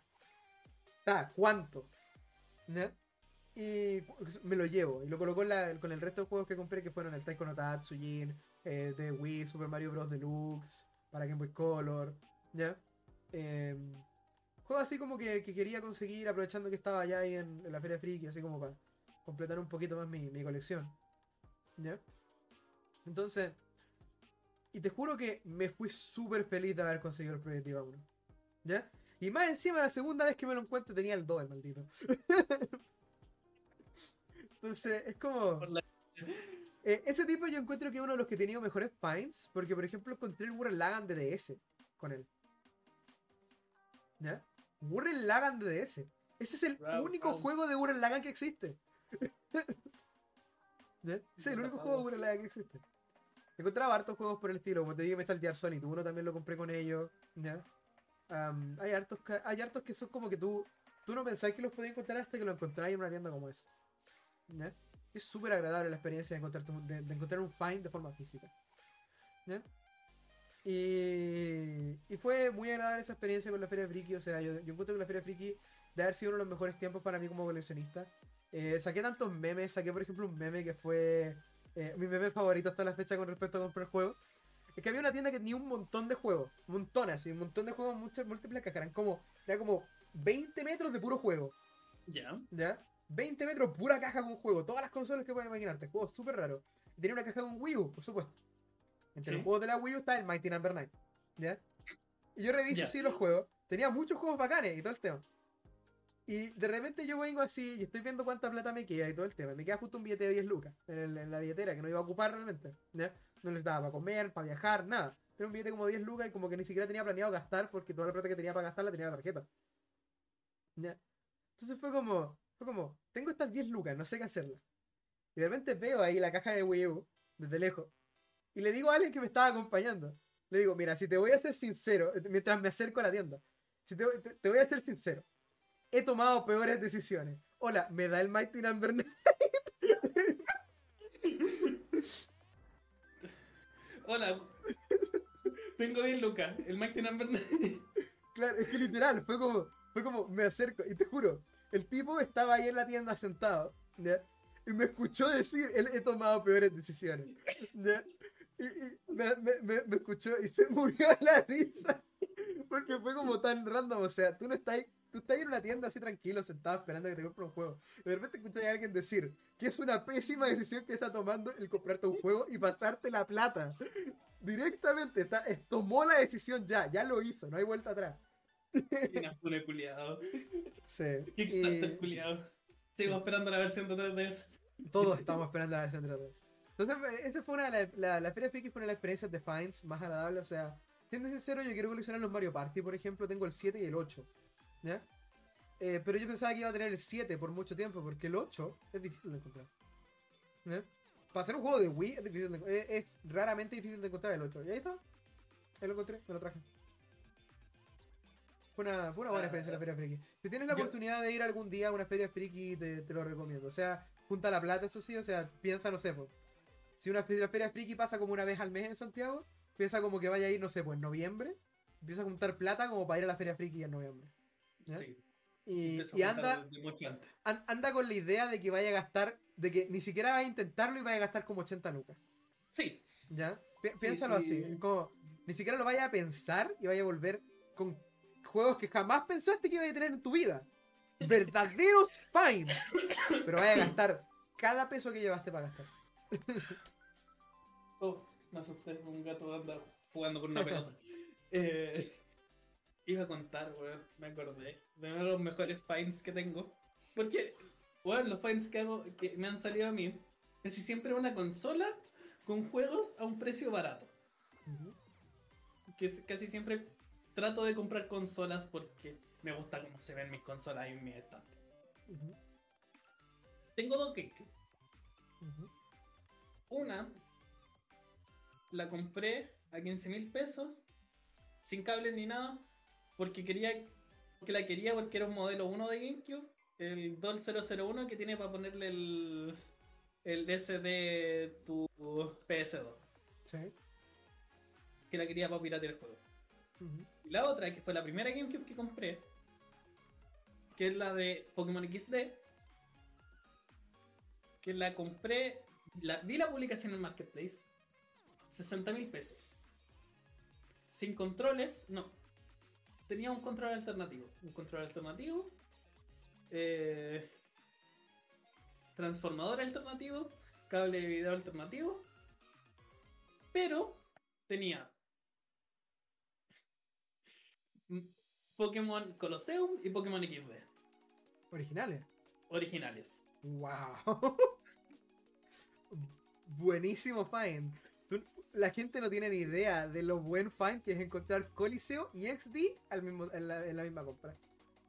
Porque hay una cosa que también hay que comentar. Hay mucha gente que no tiene buena idea de comprar consolas para tener los juegos que vienen con la consola. Pero les voy a ser completamente sincero. Es mucho mejor comprar una consola que viene con juegos y vender la consola que pasarla a la venta. Sí. Yo compro consolas porque vienen con juegos o compro consolas porque son bonitas y viene con algún juego aparte. Y así fue como llegué a tener en estos momentos actualmente. En el momento que se está grabando este podcast, tengo tres Nintendo DSi. Una DS Lite, una DS Fat y la 3DS. Mira, una DSi más y llegas a la cantidad de New 3DS que tengo yo. no, no, tranquilo, sí. Compré una vez una, una DSI, que es la cuarta que compré, pero no la tengo porque se la regaló un amigo. Pero yo me quedé con una de las cosas que venía. A mi amigo se la pasé con un Mario Kart DS. Y yo me quedé con un Pokémon Black. Que la caja venía hecha mierda, pero era un Pokémon Black. Nice, nice, nice. mira, uno de los finds más grandes que he tenido yo eh, o sea, mi find más grande, que es el, verdadero find más grande que tengo en mi vida. Es que yo siendo sincero jamás me dediqué a coleccionar GameCube en su momento. O sea, a, veces me arrepiento. Siendo completamente sincero, a veces me arrepiento de que cuando empecé a coleccionar, que fue por ahí por el 2016, decidí no coleccionar GameCube todavía. La GameCube estaba barata en ese entonces. Y me arrepiento mucho. El 2016 la, la GameCube y todos los juegos de GameCube estaban súper baratos. Yo encontraba Metroid Prime a 15 lucas. Sí, me acuerdo. Y me arrepiento también de no coleccionar GameCube en esa mucha gente Mucha gente debe estar arrepintiéndose de no coleccionar GameCube en esa época, pero la verdad es que se veía venir y siendo sincero, tiene sentido que yo no haya podido comprar GameCube cuando tenía 16 años. Porque 16 años, imagínate comprar GameCube con 16 años. Pero mm, siendo sincero, a veces me da pena no haberle, por ejemplo, pedido a mis padres que me ayudaran a conseguir cosas de la GameCube cuando lo que estaba tratando de conseguir era un Wii U. Tenía una Wii, o sea, hubiera sido mucho mejor para mí tratar de conseguir GameCube. que, lo podía jugar en la Wii. claro, lo podía jugar en la Wii, lo podía jugar en la Wii, podía eh, disfrutar estas experiencias que no había tenido cuando era niño, porque yo realmente no, no tuve, no tuve, o sea, jugué muchos juegos de GameCube cuando niño, pero no los, no los jugué todos porque no eran míos, eran de mi hermano, los, y, generalmente no eran ni de él, eran juegos que él intercambiaba con sus amigos, entonces probé Luigi's Mansion, probé Wind Waker, probé Sonic Adventure 2, probé varios de los juegos como populares de GameCube, pero nunca realmente los jugué enteros porque no eran míos. Y los pocos juegos que jugué que eran míos, le saqué el juego totalmente. Terminé al 100% el Smash Melee, terminé al 100% el Star Fox Sour, terminé al 100% el, el, el Mario Kart Double Dash, el Mario Strikers. Juegos que tenía cuando era niño, que eran juegos que, que a día de hoy todavía están ahí en mi colección. Pero coleccionar GameCube es difícil. Hay muchos juegos de GameCube que probablemente tú has visto una vez en tu vida y nunca más. Bueno, esto pasó un día que yo estaba acompañando a mi mamá en las ferias públicas de Rancagua. Eh, hay una cosa, no sé si alguna vez ustedes han escuchado lo que es la, experiencia de, las ventas de garaje. Es como es como una especie como de, cuento mítico la gente que empieza a coleccionar. Que es la típica historia de la persona que fue a una tienda, a una venta de garaje o una feria de las pulgas, ¿ya? Y encontró cajas de los juegos más raros que existen por nada. Y no le dio importancia. Eh, así como, así como claro, era como que es como la típica historia de alguien que va a una feria, va a una tienda, a una venta de garaje y tiene una caja de juegos de Super Nintendo que las venden a 10 dólares, la caja entera. Y compran la caja y después revisan la caja y está Mega Man X3, Earthbound, a Super Metro y a Link to the Past. Todas las, todos los juegos necesarios que necesitan en la consola. Final Fantasy VI, Chrono Trigger, todos los juegos importantes de la consola en esa caja. 10 dólares. Eso fue todo lo que le costó. Y son historias súper así como exageradas. Pero yo pensaba que eran exageradas hasta que me pasó esto. Yo estaba en la Feria de las Pulgas con mi mamá y la estaba acompañando a comprar cosas. Y yo generalmente en la Feria de las Pulgas tengo como un ojo balcón. Es como una, es como una, es como un modo en el que entro en la Feria de las Pulgas. En el que estoy como, estoy como caminando y voy mirando. mirando. Veía un manojo de cable y lo empecé a revisar así. Claro, veo, un un manojo de cable, literal, veo un manojo de cable y es como que le pego la mirada y veo que hay algo en ese manojo de cable que me pueda servir. Eh, y entonces ese día estaba pasando por la Feria de las Pulgas. Y de repente veo una tienda que era como un. Era un en realidad era como una tienda que tiene un montón de cosas en una esquina, que siempre, siempre la misma esquina de la misma plaza. Se pone ahí la tienda y tenía un montón de cosas. Tenía tele y cosas por el estilo. Y en el lado de la tienda veo Tales of Symphonia y Fantasy Star Online 1 y 2 de GameCube. Ni siquiera las versiones de, de, El Tales of Symphonia era Greatest Hits, pero el Fantasy Star Online 1 y 2 era el original. ¿Ya? En perfecto estado, la caja entera no tenía ni siquiera una marca. ¿Ya? y me acerco, y me acerco, y le digo al tipo, oye, ¿cuánto están los juegos? El tipo me dice, el tipo se saca unos lentes de sol así, era como alguien que ni siquiera, no, no tengo idea de dónde han salido. ¿Ya? Pero el tipo saca los lentes del sol, los mira como de lejos así. Me dice, a Luca. y yo, yo desconfío caleta, o sea, a ti te ofrecen un juego a Luca, tú piensas que es pirata. ¿No? Me, me salían esa weá los juegos de la Play 2 cuando era chico. Claro, eso me salió en los juegos de Play 2 cuando era chico. Y la cosa es que ya. Lo reviso, le digo, ya, po, lo reviso y le digo, ya, po, le paso dos lucas y el tipo, bacán, y, se va para atrás y deja de mirarme y toda la weá. Yo pensé como. Ya, me llevo los juegos, Estando ya en el auto, porque ni cagando los abro la de las pulgas. Estando ya en el auto los reviso. Los manuales, los insertos, el disco en perfecto estado. Ya, yo digo, que chucha, los, llevo a mi casa como tres días después, porque en ese tiempo yo estaba viviendo en Talca, entonces tenía que llevarlos al departamento de Talca porque tenía toda mi colección en Talca. ¿Ya? Los coloco en mi Wii y funcionan. Y, y, a día de hoy, a día de hoy, jamás he podido igualar tal fine. Tales of Symphonia y Fantasy Star Online 1 y 2. Luca cada uno. C y B. Me acuerdo. Espérate. Que. Me acordé que hace poco. Hace como. Un año y medio. si no me equivoco. Estábamos en pandemia todavía. Me acuerdo que tú te compraste el teclado control de GameCube. que para esos eh, juegos. Está ahí atrás. Es la caja blanca que se ve ahí en el fondo. Sí. El teclado control de GameCube. Ese también fue, o sea, no lo considero realmente un fine, porque lo compré en Pluch and Beats. Ah, si no sabes lo que es Pluch and Beats, es una tienda de Santiago que vende cosas como de juegos y, consolas y qué sé yo. Tienen, generalmente los precios son decentes, no son caros ni baratos. ¿ya? Son decentes, son como el precio que esperáis realmente cuando, cuando queréis comprar una consola. Tienen cosas raras, han traído cosas montón, muy raras de repente. Se han traído cosas como la Game Boy Micro de, de Famicom en caja, eh, la, la, GameCube naranja japonesa con caja y con Game Boy Player y todo. Entonces, la versión que venía con Game Boy Player. Tienen ahí hace como seis meses o más algo que yo ando buscando, que es la memory card del Pokémon Box. La sí, que es sí, azul la he visto. La he visto. Y no se ha eh, ido. Eh, a, mí me, a mí me pasó hace poco que ellos tenían la, 3, la 3DS de Ocarina of Time. La 3DS que es negra con el borde dorado. La 3DS Gold, por supuesto. Sí. La modelo chiquitito. Sí, la modelo chiquitito. Entonces la cosa es que Pluch and Beats estaba teniendo. tiene un montón de cosas. Pluch and Beats es como una. Es como algo que tú revisas con el objetivo de que si vas a comprar algo lo compras porque es una tienda. Igual el tipo cuando tú compras algo te llama y te, te habla acerca de qué es lo que compraste, de el tipo realmente es como que igual le interesa que la gente que compre los... Porque tiene una tienda física, entonces la idea es que tú vayas a la tienda, pruebes ahí lo que está vendiendo y todo el tema, pero... Pero el tipo, claro, me, llama, me llamó... Sí, es medio difícil. Lo, entregan, ¿no? Mm, sí. Entonces a mí me llamó, me, me, me, preguntó si es que yo había comprado realmente el control, el control, que, eh, para confirmarme de que venía en caja y todo, o sea... Porque la verdad yo encontré el control ahí en, en venta en Plush and Beats lo estaban vendiendo con la caja. ¿Ya? Em, yo usualmente, yo ese control lo conozco por muchos memes, ¿ya? Ese control viene, viene de, mis tiempos de jugar Smash, porque en ese tiempo yo tenía un grupo de personas con las que jugaba Smash, que decían que querían ese, ese control para literalmente hacer tech mientras chisposteaba.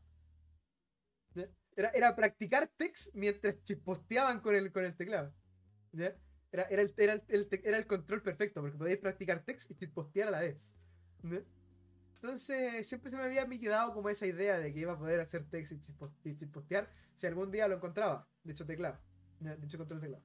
Igual a mí siempre se me hacía como una gran anomalía, porque cuando tú ves controles de teclados hoy en día, por ejemplo, los, los, los add-ons para los controles de, Xbox y los controles de PlayStation, son cosas que tú le caes debajo los controles de teclado BlackBerry.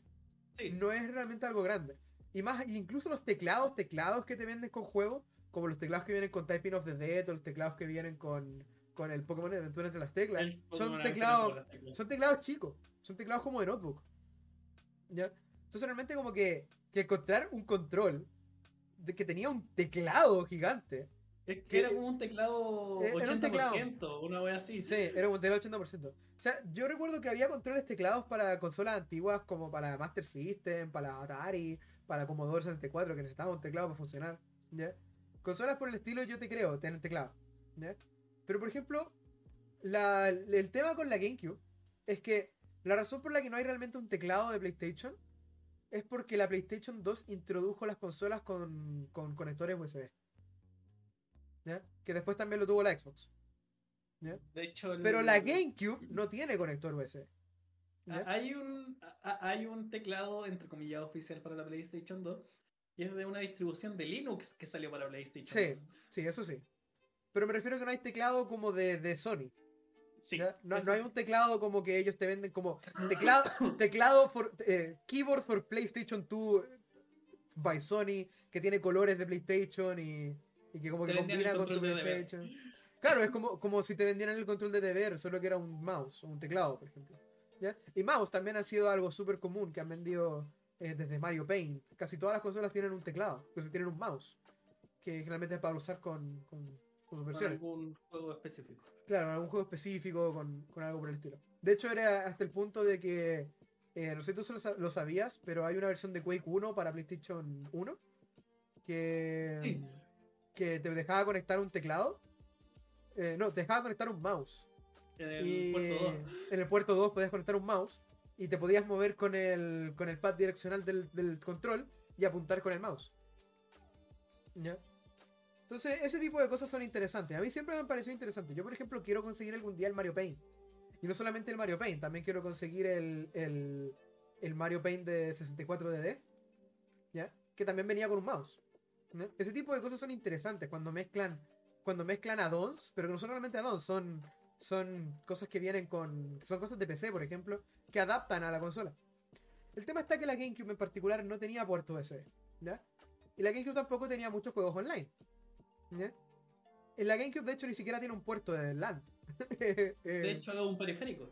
Es un periférico, ¿ya? Entonces a mí siempre me hizo raro que existiera el que existiera la versión de Fantasy Star Online 2, 1 y 2, que es uno de los pocos juegos de GameCube que era directamente online. ¿Ya?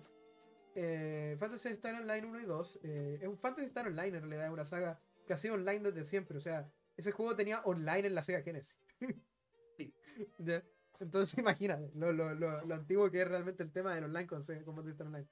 Entonces Fantasy Star Online viene con un add-on que te permite conectar por un cable de Ethernet la GameCube. Pero el tema está que como buen juego online tiene chat. La GameCube no tenía ningún conector para, para, un, para un teclado. ¿Ya? No tenía ningún conector USB.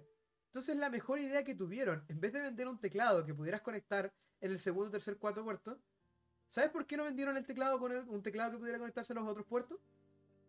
¿Por qué? Porque Fantasy Star Online 1 y 2 tiene la principal particularidad de que puedes jugar de cuatro jugadores en la misma consola. Ah. ¿Ya? Entonces, si tú quieres jugar con cuatro personas en la misma consola, el Fantasy Star Online 1 y 2, no puedes conectar un teclado. Porque no te quedan puertos. El puerto de abajo de la consola está siendo usado por el conector Ethernet. Y los cuatro puertos están siendo usados por, el, por, el, por, el, por los jugadores. Y no vas a conectar un teclado a la memory card. ¿Ya? Un micrófono sí. Un micrófono sí. Un micrófono sí. Pero el tema está que, la que, que no, no, es realmente un lugar donde muchos, muchos, muchos juegos buscaban colocar los addons. Porque, sobre todo si son juegos de cuatro jugadores. La razón por la que el micrófono de Mario Party se conecta en el, en el, en el, en el puerto de la memory card es porque Mario Party es un juego de cuatro jugadores. ¿Ya? Entonces tenían que buscar un puerto. Pero estoy 100% seguro que si no fuera por la comodidad de conectarlo en el, en el, en el puerto de la memory card, hubieran hecho que el micrófono se conectara en el puerto que va debajo de la consola. Sí. ¿Ya? Pero el tema está que, que por supuesto era mucho más cómodo conectarlo ahí en la... Y es la razón también por la que el micrófono es opcional. ¿Ya? El tema está que eh, Fantasy Star Online 1 y 2 no podía porque generalmente la gente tiene ya dos, dos memory cards. Fantasy Star Online 1 y 2 es un juego RPG, te pide caleta de bloque. Entonces probablemente no querían realmente ocupar el espacio que iban a ocupar las memories, sobre todo para el, para el Fantasy Star Online 1 y 2. El puerto abajo estaba ocupado, entonces la mejor idea que tuvieron fue colocar el maldito teclado en el control. Brillante, weón. Brillante. Brillante, brillante. Porque más encima, así puedes tener un teclado con. con porque es chistoso lo que voy a decir, pero creo que es la única manera eficiente de tener cuatro teclados conectados a una sola consola. Sí. Y que em, tengan input distintos. Claro, que tengan input distintos. Bueno, en teoría, en realidad no puedes conectar los cuatro teclados porque en realidad el teclado es un puerto aparte de, control. Entonces tienes que conectar el control y el teclado. ¿ya? Pero el tema está que si estás jugando con cuatro jugadores, igual puedes conectar solo el input del teclado y usar el teclado igual y después desconectarlo y volver a conectar el input del control. Entonces la idea es tampoco que, que sea tan tedioso porque es el mismo control. Pero sí tiene dos inputs. Bueno, el tema es que yo encontré este teclado, en vez este, este control teclado en vez de Plush and Bits. Y a mí me interesó porque yo siempre lo he querido. Y ahí es donde vemos con los finds. Porque esos son los finds, son cosas que tú, tal vez no directamente, tal vez no de forma muy vocal, no le vas diciendo a toda tu familia, a todos tus amigos, quiero tal wea. Pero son cosas que tú personalmente un día estás pensando, ni siquiera estás pensando. Un día simplemente estás revisando, encuentras algo y te pones a pensar, oye, esto lo he querido todo este tiempo. ¿Ya? Solo que no eres vocal con el tema, no lo estás buscando. ¿Ya? No lo estás buscando directamente, pero la idea está ahí. La idea está ahí, claro. La idea está ahí. La idea de un find es que es algo que te hace clic. Es como, tú lo encuentras y enseguida es a comprarlo. O estaba buscando esto. Monkey Action. Claro, e, es, Neuron Activation. A, mí me pasó, a mí me pasó, fue como, veo el control teclado y instantáneamente, Neuron Activation. Tarjeta de crédito. Buy Action. que yo por la misma época había intentado comprar un Game Boy Player japonés que estaban vendiendo en Fletch Bits y me llamaron el día. Oye, sabéis que no habíamos actualizado el stock de la página, no nos quedan, así que te vamos a hacer la evolución. Y dije, puta cera. Sí, ellos, ellos son bastante agradables con ese tema de que te llaman y te, hablan.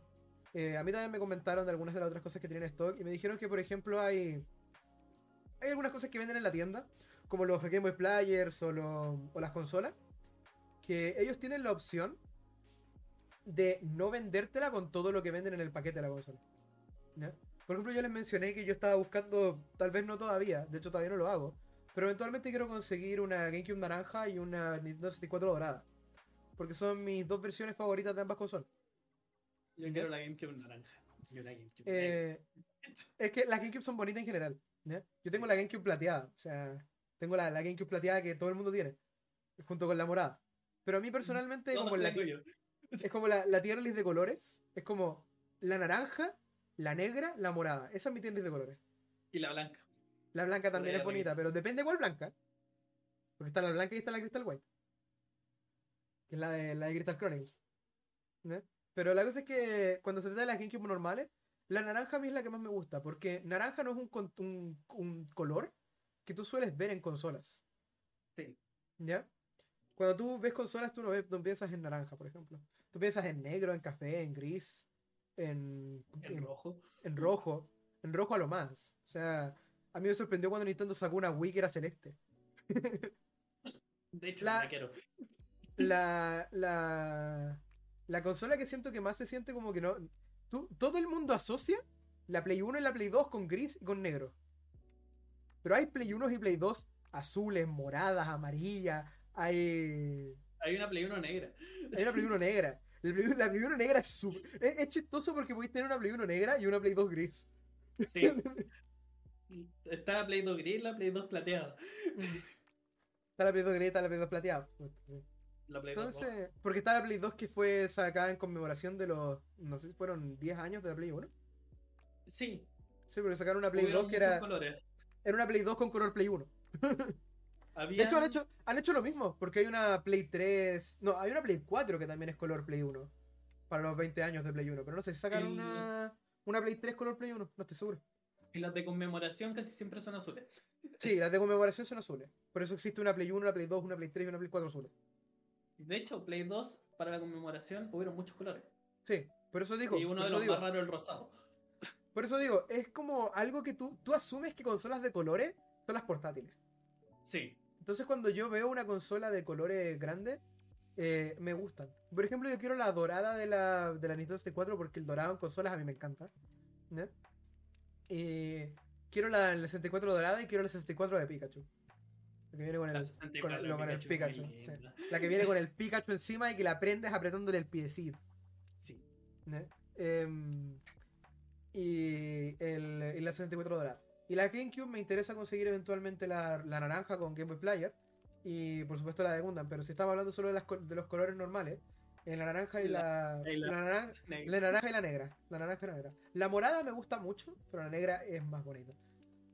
Mira, yo tengo un plan. Yo tengo un plan. es, horrible encontrar el modem de, de GameCube, el adaptador LAN. Pero quiero conseguir cuatro. Tener cuatro GameCubes y tener 16 jugadores jugando Mario Kart. Apoyo la moción con toda violencia. a mí me gusta. 16 jugadores jugando Mario Kart. A mí me gusta que una vez vi eh, en una convención eh, consiguieron no solamente 8 eh, GameCubes, con todas con cable LAN, ¿ya? consiguieron 8 GameCubes, todas con cable LAN, y 8 monitores PBM. Cada grupo tenía su propio monitor PBM para jugar 16 jugadores Mario Kart 8. Mario Kart Mario Kart de Dash, perdón. Es que necesitáis cuatro consolas nomás, porque podéis poner dos jugadores en cada consola. Pero si tenéis ocho, cada, uno tiene su propia tele. su pantalla. cada jugador tiene su propia pantalla. Bueno, cada dúo de jugadores tiene su propia pantalla. De hecho, una Y podéis conectar 8, se puede conectar 8. Eh, la gente que piensa que solamente se puede conectar hasta máximo 4. De hecho, mucha gente que se cree que se pueden conectar 2 nomás. Pero no, se pueden conectar hasta 8. Algo, algo que descubrí hace poco, la PlayStation 2 FAT tiene un puerto que tiene un cable especial que puedes conectar dos PlayStation 2 FAT y jugar por LAN. Sí que no es necesario el adaptador de Ether. O sea, es que el, tema con los cables Link es que son súper comunes en realidad en las consolas, incluso cuando no te das cuenta. Eh, le dicen cable Link porque linkean dos consolas, pero en realidad son un LAN. Las conectan entre ellas. Em, hasta la Bitboy tiene un puerto de LAN. Entonces, de Link, perdón. El tema es que existen los links, que son cables que conectan dos consolas están específicamente hechos para conectar dos consolas. Y los LAN, que son cables eh, generalmente Ethernet, que además tienen el propósito de que si tú lo conectas con otra consola directamente, se pueden mandar y recibir datos entre ellas. Pero algunas consolas tienen link y LAN, es chistoso. Em, mira, por ejemplo, yo lo, creo que, lo que creo que es un fine verdadero es cuando tú encuentras algo que no estabas buscando realmente, pero lo encuentras, te hace clic y lo compras instantáneamente y todo el tiempo que pase, da igual cuánto tiempo pase, no te arrepientes de haber hecho eso. Yo creo que eso es lo que realmente hace importante un find. Porque mm, hay muchos finds, ni siquiera finds, cosas que tú compras, que después tú las miras en tu colección, por ejemplo, y a pesar de que te gusta que estén ahí, tú a veces te pones a pensar y es como, pucha, igual podría haber gastado esa plata, no sé, en otra cosa que me hubiera gustado más. ¿Ya? Que a mí me ha pasado al menos una vez o un par de veces. ¿ya? no soy realmente alguien que no le gusta su colección, adoro todo lo que está ahí, y me gustaría jugarlo y lo enmarcaría, enmarcaría todo el puto estante si pudiera. Pero definitivamente hay cosas... a las que uno le tiene más cariño. Pero definitivamente hay cosas que uno les tiene más cariño y hay cosas que uno se arrepiente de haber comprado. Porque, por ejemplo, podrías. Sobre todo te pasa después de encontrar un find que no puedes comprar. Sí. Porque también pasa eso. No hemos hablado de la parte horrible de los finds, que es encontrar uno que no te alcanza el dinero para comprarlo. Y tienes que dejarlo pasar y después ya no está. No hay nada que hacerle. De vuelta en Escaso de Colección, el podcast solo para entendidos. Eh, y estábamos hablando de los finds. Y estabas contando algo tuyo, que cuando, o sea, estábamos hablando específicamente de cuando uno no puede, cuando uno encuentra el find y no lo puede comprar. Exactamente. Eso es algo que te acostumbras con el tiempo igual, o sea, tú, tú, partes como con la idea de que vas a, a tener finds, o sea, cuando ya encuentras los primeros finds, de que vas a encontrar algo y va a ser, wow, lo, tengo ahora y lo tengo ahora en, en mis manos, en mi estantería, se ve bonito y todo el tema. Pero te vas a ir acostumbrando a que hay muchas cosas que no vas a encontrar mientras las estás buscando. Y, el y, la, y lo random que es encontrar algo bueno o malo, dependiendo del, del periodo, eh, o, lo random que es encontrar cosas en general, encontrar finds así en general, sobre todo por el hecho de que tú no estás directamente buscando la mayoría de los finds que encuentras, eh, hace que algunos finds lleguen cuando no tienes realmente el poder adquisitivo para comprarlo. Sí. Eh, por ejemplo, me pasó hace poco que alguien vendió la, GameCube de Gundam, que he dicho anteriormente en la temporada piloto y ahora, que realmente es una consola que a mí me encanta. Estaba con caja, estaba con todos los insertos, estaba con el maldito Game Boy Player. Pero no es una consola que realmente pueda comprar, porque en ese momento que la encontré no tenía poder adquisitivo. Y, y no puedo no puedo comprarla entonces. Y entonces uno te da cuenta que no te queda otra que esperar realmente hasta el periodo en el que puedas realmente comprarla. O hasta el momento en que te puedas pegar un viaje a Japón y decir sí. O hasta el momento que te puedas comprar, hasta, que, hasta el momento que puedas ir a Japón y comprártela ya, claro. Pero lo que voy es eso, hay finds que de repente van a aparecer que no puedes comprar y eso es normal, es completamente normal, o sea, eh, lo bueno de la mayoría de los videojuegos es que no hay ninguno que sea único en el mundo. Eh, o bueno, la mayoría sí son únicos, pero lo que la mayoría de los que son únicos son especiales porque son únicos y probablemente no los tienes tú. Así que en resumen, la verdad es que eh, si, quieres, si quieres vivir The Fines, ten en cuenta que a veces va a ser una victoria y a veces no. Y a veces simplemente vas a encontrar a alguien que está vendiendo un juego que no has vuelto a ver o que no vas a volver a ver nunca y que no has visto nunca. Y si te perdiste esa oportunidad, no te queda otra después que desembolsar un poquito más de dinero y comprártelo por separado. Sí. Yo quería retomar un poco. Disculpa. Quería retomar un poco el tema de ese find o eso de que a uno le tiene un poco más cariño a la colección. Que a mí me pasa con mi primera Game Boy Advance, que yo la compré, eh, la compré usada, la consola venía con mucho polvo, los botones con suerte reaccionaban. Y yo dije, ya, ah, fui con un juego de Game Boy Advance que tenía en ese entonces, era Pokémon Rubí, primer juego de Game Boy Advance que me compré.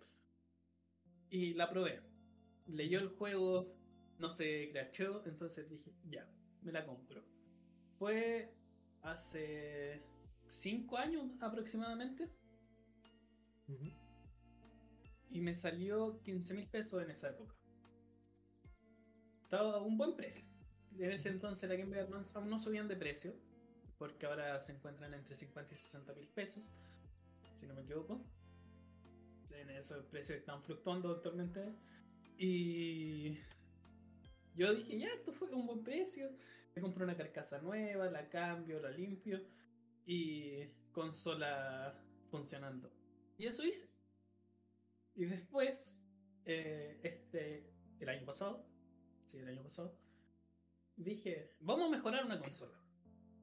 Y tengo varios proyectos en camino. Uno es comprar una alguna DS FAT o alguna DS Lite que esté sin alguna pantalla, sin la pantalla superior y hacer un mod para para tener salida de video. y el primer plan de, mod de consola que hice fue el mod de pantalla IPS para la Game Boy Advance y compré un mod de batería. Y dije, ya, y hagámoslo más especial. Compré otra carcasa que venía con los cortes hechos para la pantalla IPS. Y le dije a mi polola, pintémosla. Y le hicimos un diseño personalizado. Y esa es mi, consola que ando con ella para todos lados. Eh, tiene pantalla IPS, se carga por USB. Y le, tengo mucho cariño por todo lo que ha pasado, por, por todo lo que ha pasado con la consola. Eh, es como la, consola especial para mí en estos momentos. Te creo. Eh, es fácil encontrar una consola que se vuelve una consola especial. Hay otro Fine que de hecho es una mezcla de un Fine con una consola que yo quiero mucho. Em, verás, te voy a explicar la historia. Eh, desde que yo era niño, yo siempre, yo siempre he estado interesado en las consolas en sí. Siempre. Siempre he estado interesado en las consolas, en la historia de las consolas y qué sé yo. Pero hay una línea de consolas que siempre fue como rara para mí. O sea, no fue como algo. No es, algo, no es, una, no es una línea de consolas que personalmente puedo decir la he encontrado múltiples veces. La línea de consolas es la Famicom y la Super Famicom. ¿Ya? Yo siempre he escuchado de la Famicom, siempre he visto imágenes, videos de la Famicom. Y siempre veía Famicom, Famicom, Famicom. Nunca la había encontrado. ¿ya? Y a, decir verdad, yo en ese tiempo ya tenía la NES, la SNES. Fue en el tiempo que yo ya tenía todas las consolas principales de Nintendo. ¿Ya? Me faltaban, ya sabéis, las típicas, la Virtual Boy, las otras Game Boy, las otras DS. Tenía una Game Boy y una DS, pero no tenía todas las Game Boy, no tenía todas las DS. ¿Ya? Pero tenía, pero básicamente yo estaba diciendo en ese tiempo ya que ya tenía todas las consolas de Nintendo, porque al menos tenía una de cada familia. Pero había una elusiva, que era la Famicom y la Super Famicom, porque la Famicom no es la misma que la NES. La Super Famicom no es lo mismo que la Super Nintendo. ¿Ya?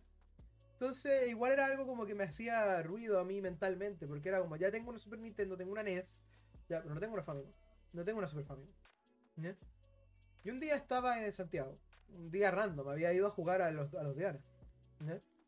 Y me ido a jugar a los Diana, había estado paseando un rato en Santiago, porque tenía que ir a Santiago.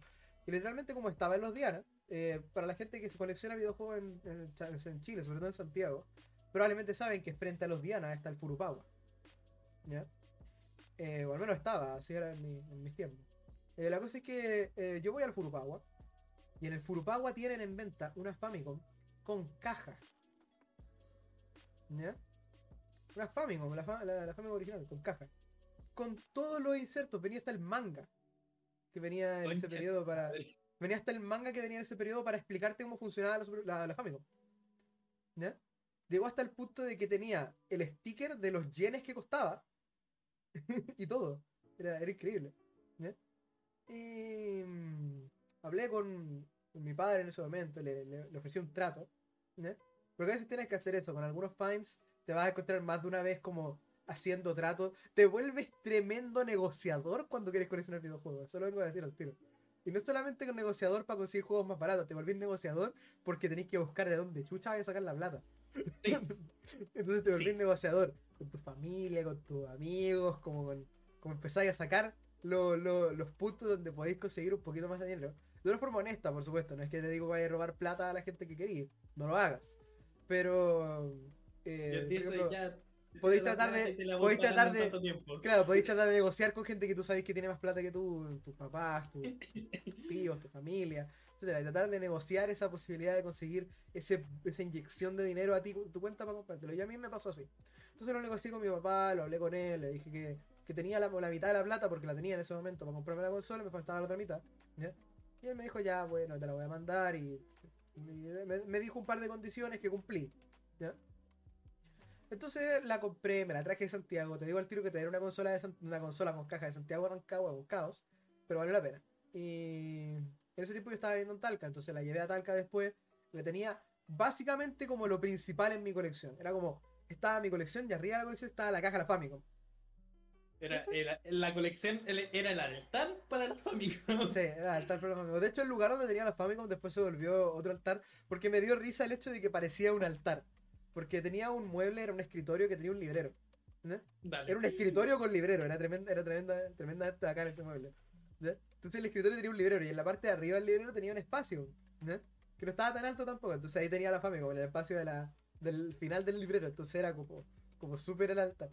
Eh, después me dio risa porque saqué la Famicom de ahí y coloqué el Spirit of the Wild y los otros juegos de Zelda que tenía, como con las cosas de Zelda, porque era el altar de Britos de Wild Cuando anunciaron el, el veo del Britos de Wild Bueno, la cosa es que, mm, que en el fondo eh, ese Find es uno de los que yo también tengo como muy, muy cariñoso en mi mente porque la Famicom ahora mismo no está con mis consolas. Porque yo tengo, eh, yo tengo un setup que es para stream y juegos y cosas por el estilo. Entonces realmente ya no tengo todas mis consolas en el mismo lado como antes las tenía. Me encantaría tener una, un, un mueble adicional en el lado donde está el televisor, donde pudiera colocar y poder exponer todas mis consolas. Pero es difícil realmente lograr algo así. Entonces actualmente las tengo en una parte del closet, de ahí tengo la Famicom. Pero la caja de la Famicom está ahí arriba, con el resto de cajas que está... Hay una caja de una NES, una caja de una Switch y una caja de una Xbox Series X. Y una caja de una Wii U. Entonces es como... Como está en esa caja y está la caja de la Famicom ahí. Y me alegra que esté ahí, ha estado ahí bastante tiempo ya. Y es uno de los puntos como fuertes de mi colección. Siendo sincero, si tuviera que darle un tour a alguien de mi colección cuando viniera a mi casa, le diría directamente. Y esa caja de Famicom es eh, le, diría toda la puta historia, porque no es, un, no es una cosa chica tener una Famicom con caja. La Super Famicom después la encontré, también fue un fan de la Super Famicom, estaba viendo el Marketplace un día y encontré a alguien que estaba vendiendo la Super Famicom con, el, con una Everdrive china.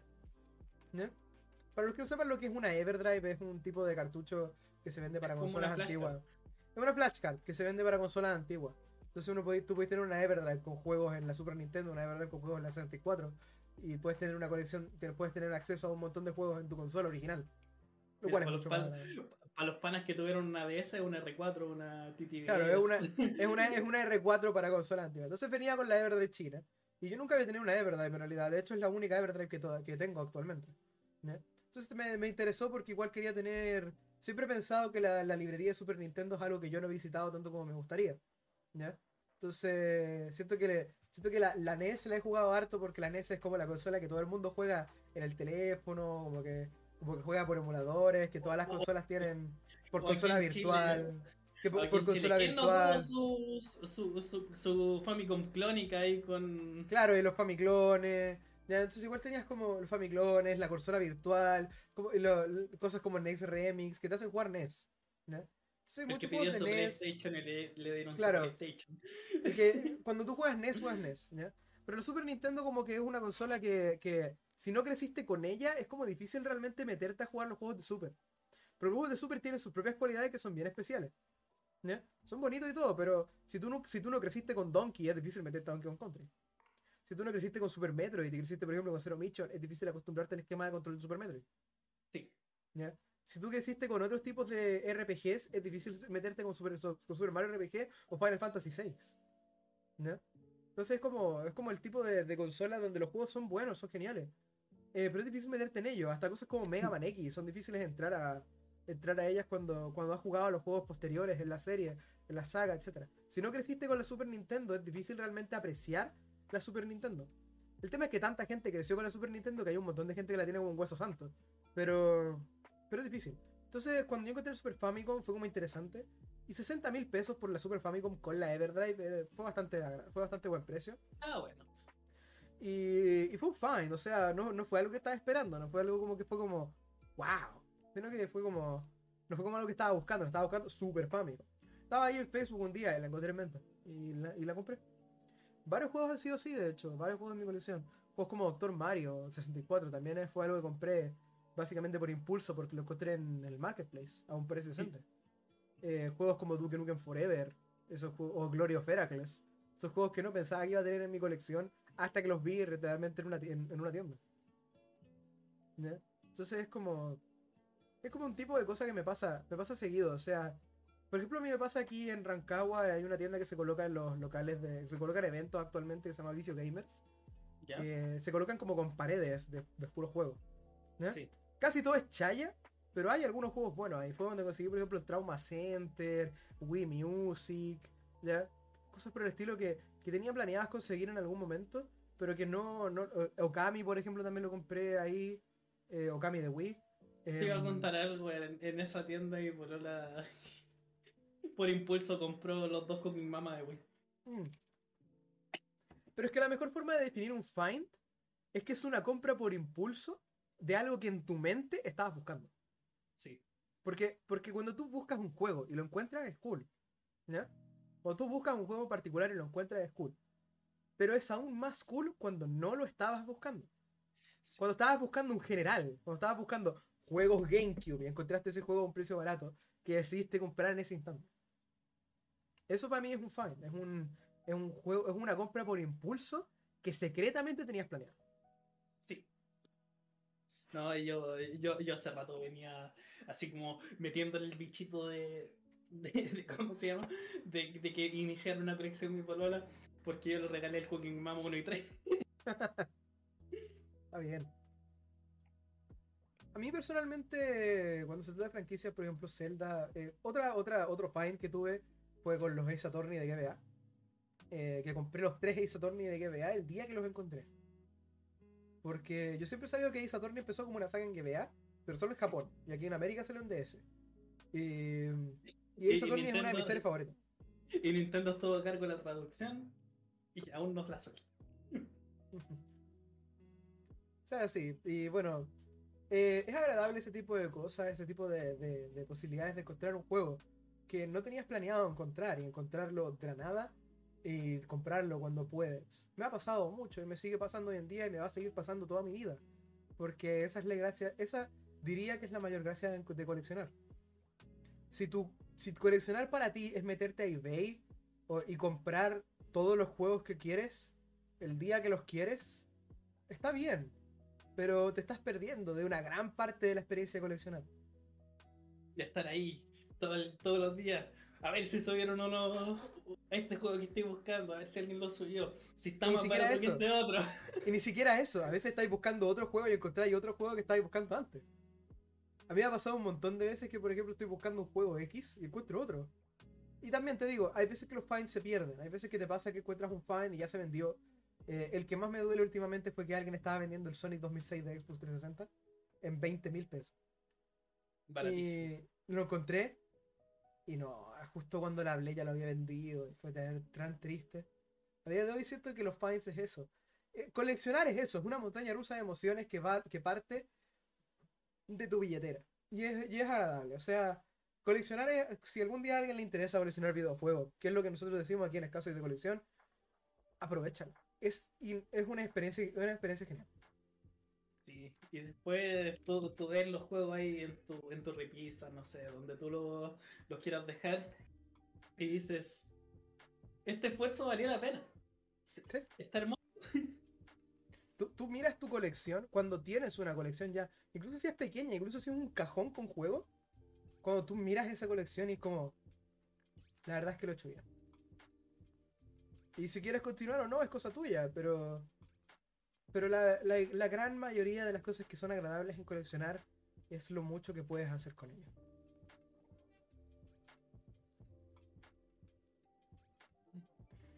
Yo creo que estamos por ahí, ¿no? Sí, yo creo que con eso es suficiente por hoy. Bueno, espero que les haya gustado el podcast de hoy. Eh, junto a mí, ya Millero. Eh, yo soy Exefa, pueden encontrar nuestras redes sociales en YouTube acá abajo. Eh, en la descripción del podcast en Spotify pueden encontrar nuestras redes sociales también. Sí. Y eso. Y de cualquier otra plataforma que esté el podcast arriba, también van a estar ahí todos los. En la descripción. Las descripciones, sí. Sigan el Twitter de Escaso de Colección, que ahí vamos a estar subiendo noticias frecuentemente. y nos vemos. Hasta otra. Hasta otra gente. Bye bye. Bye bye.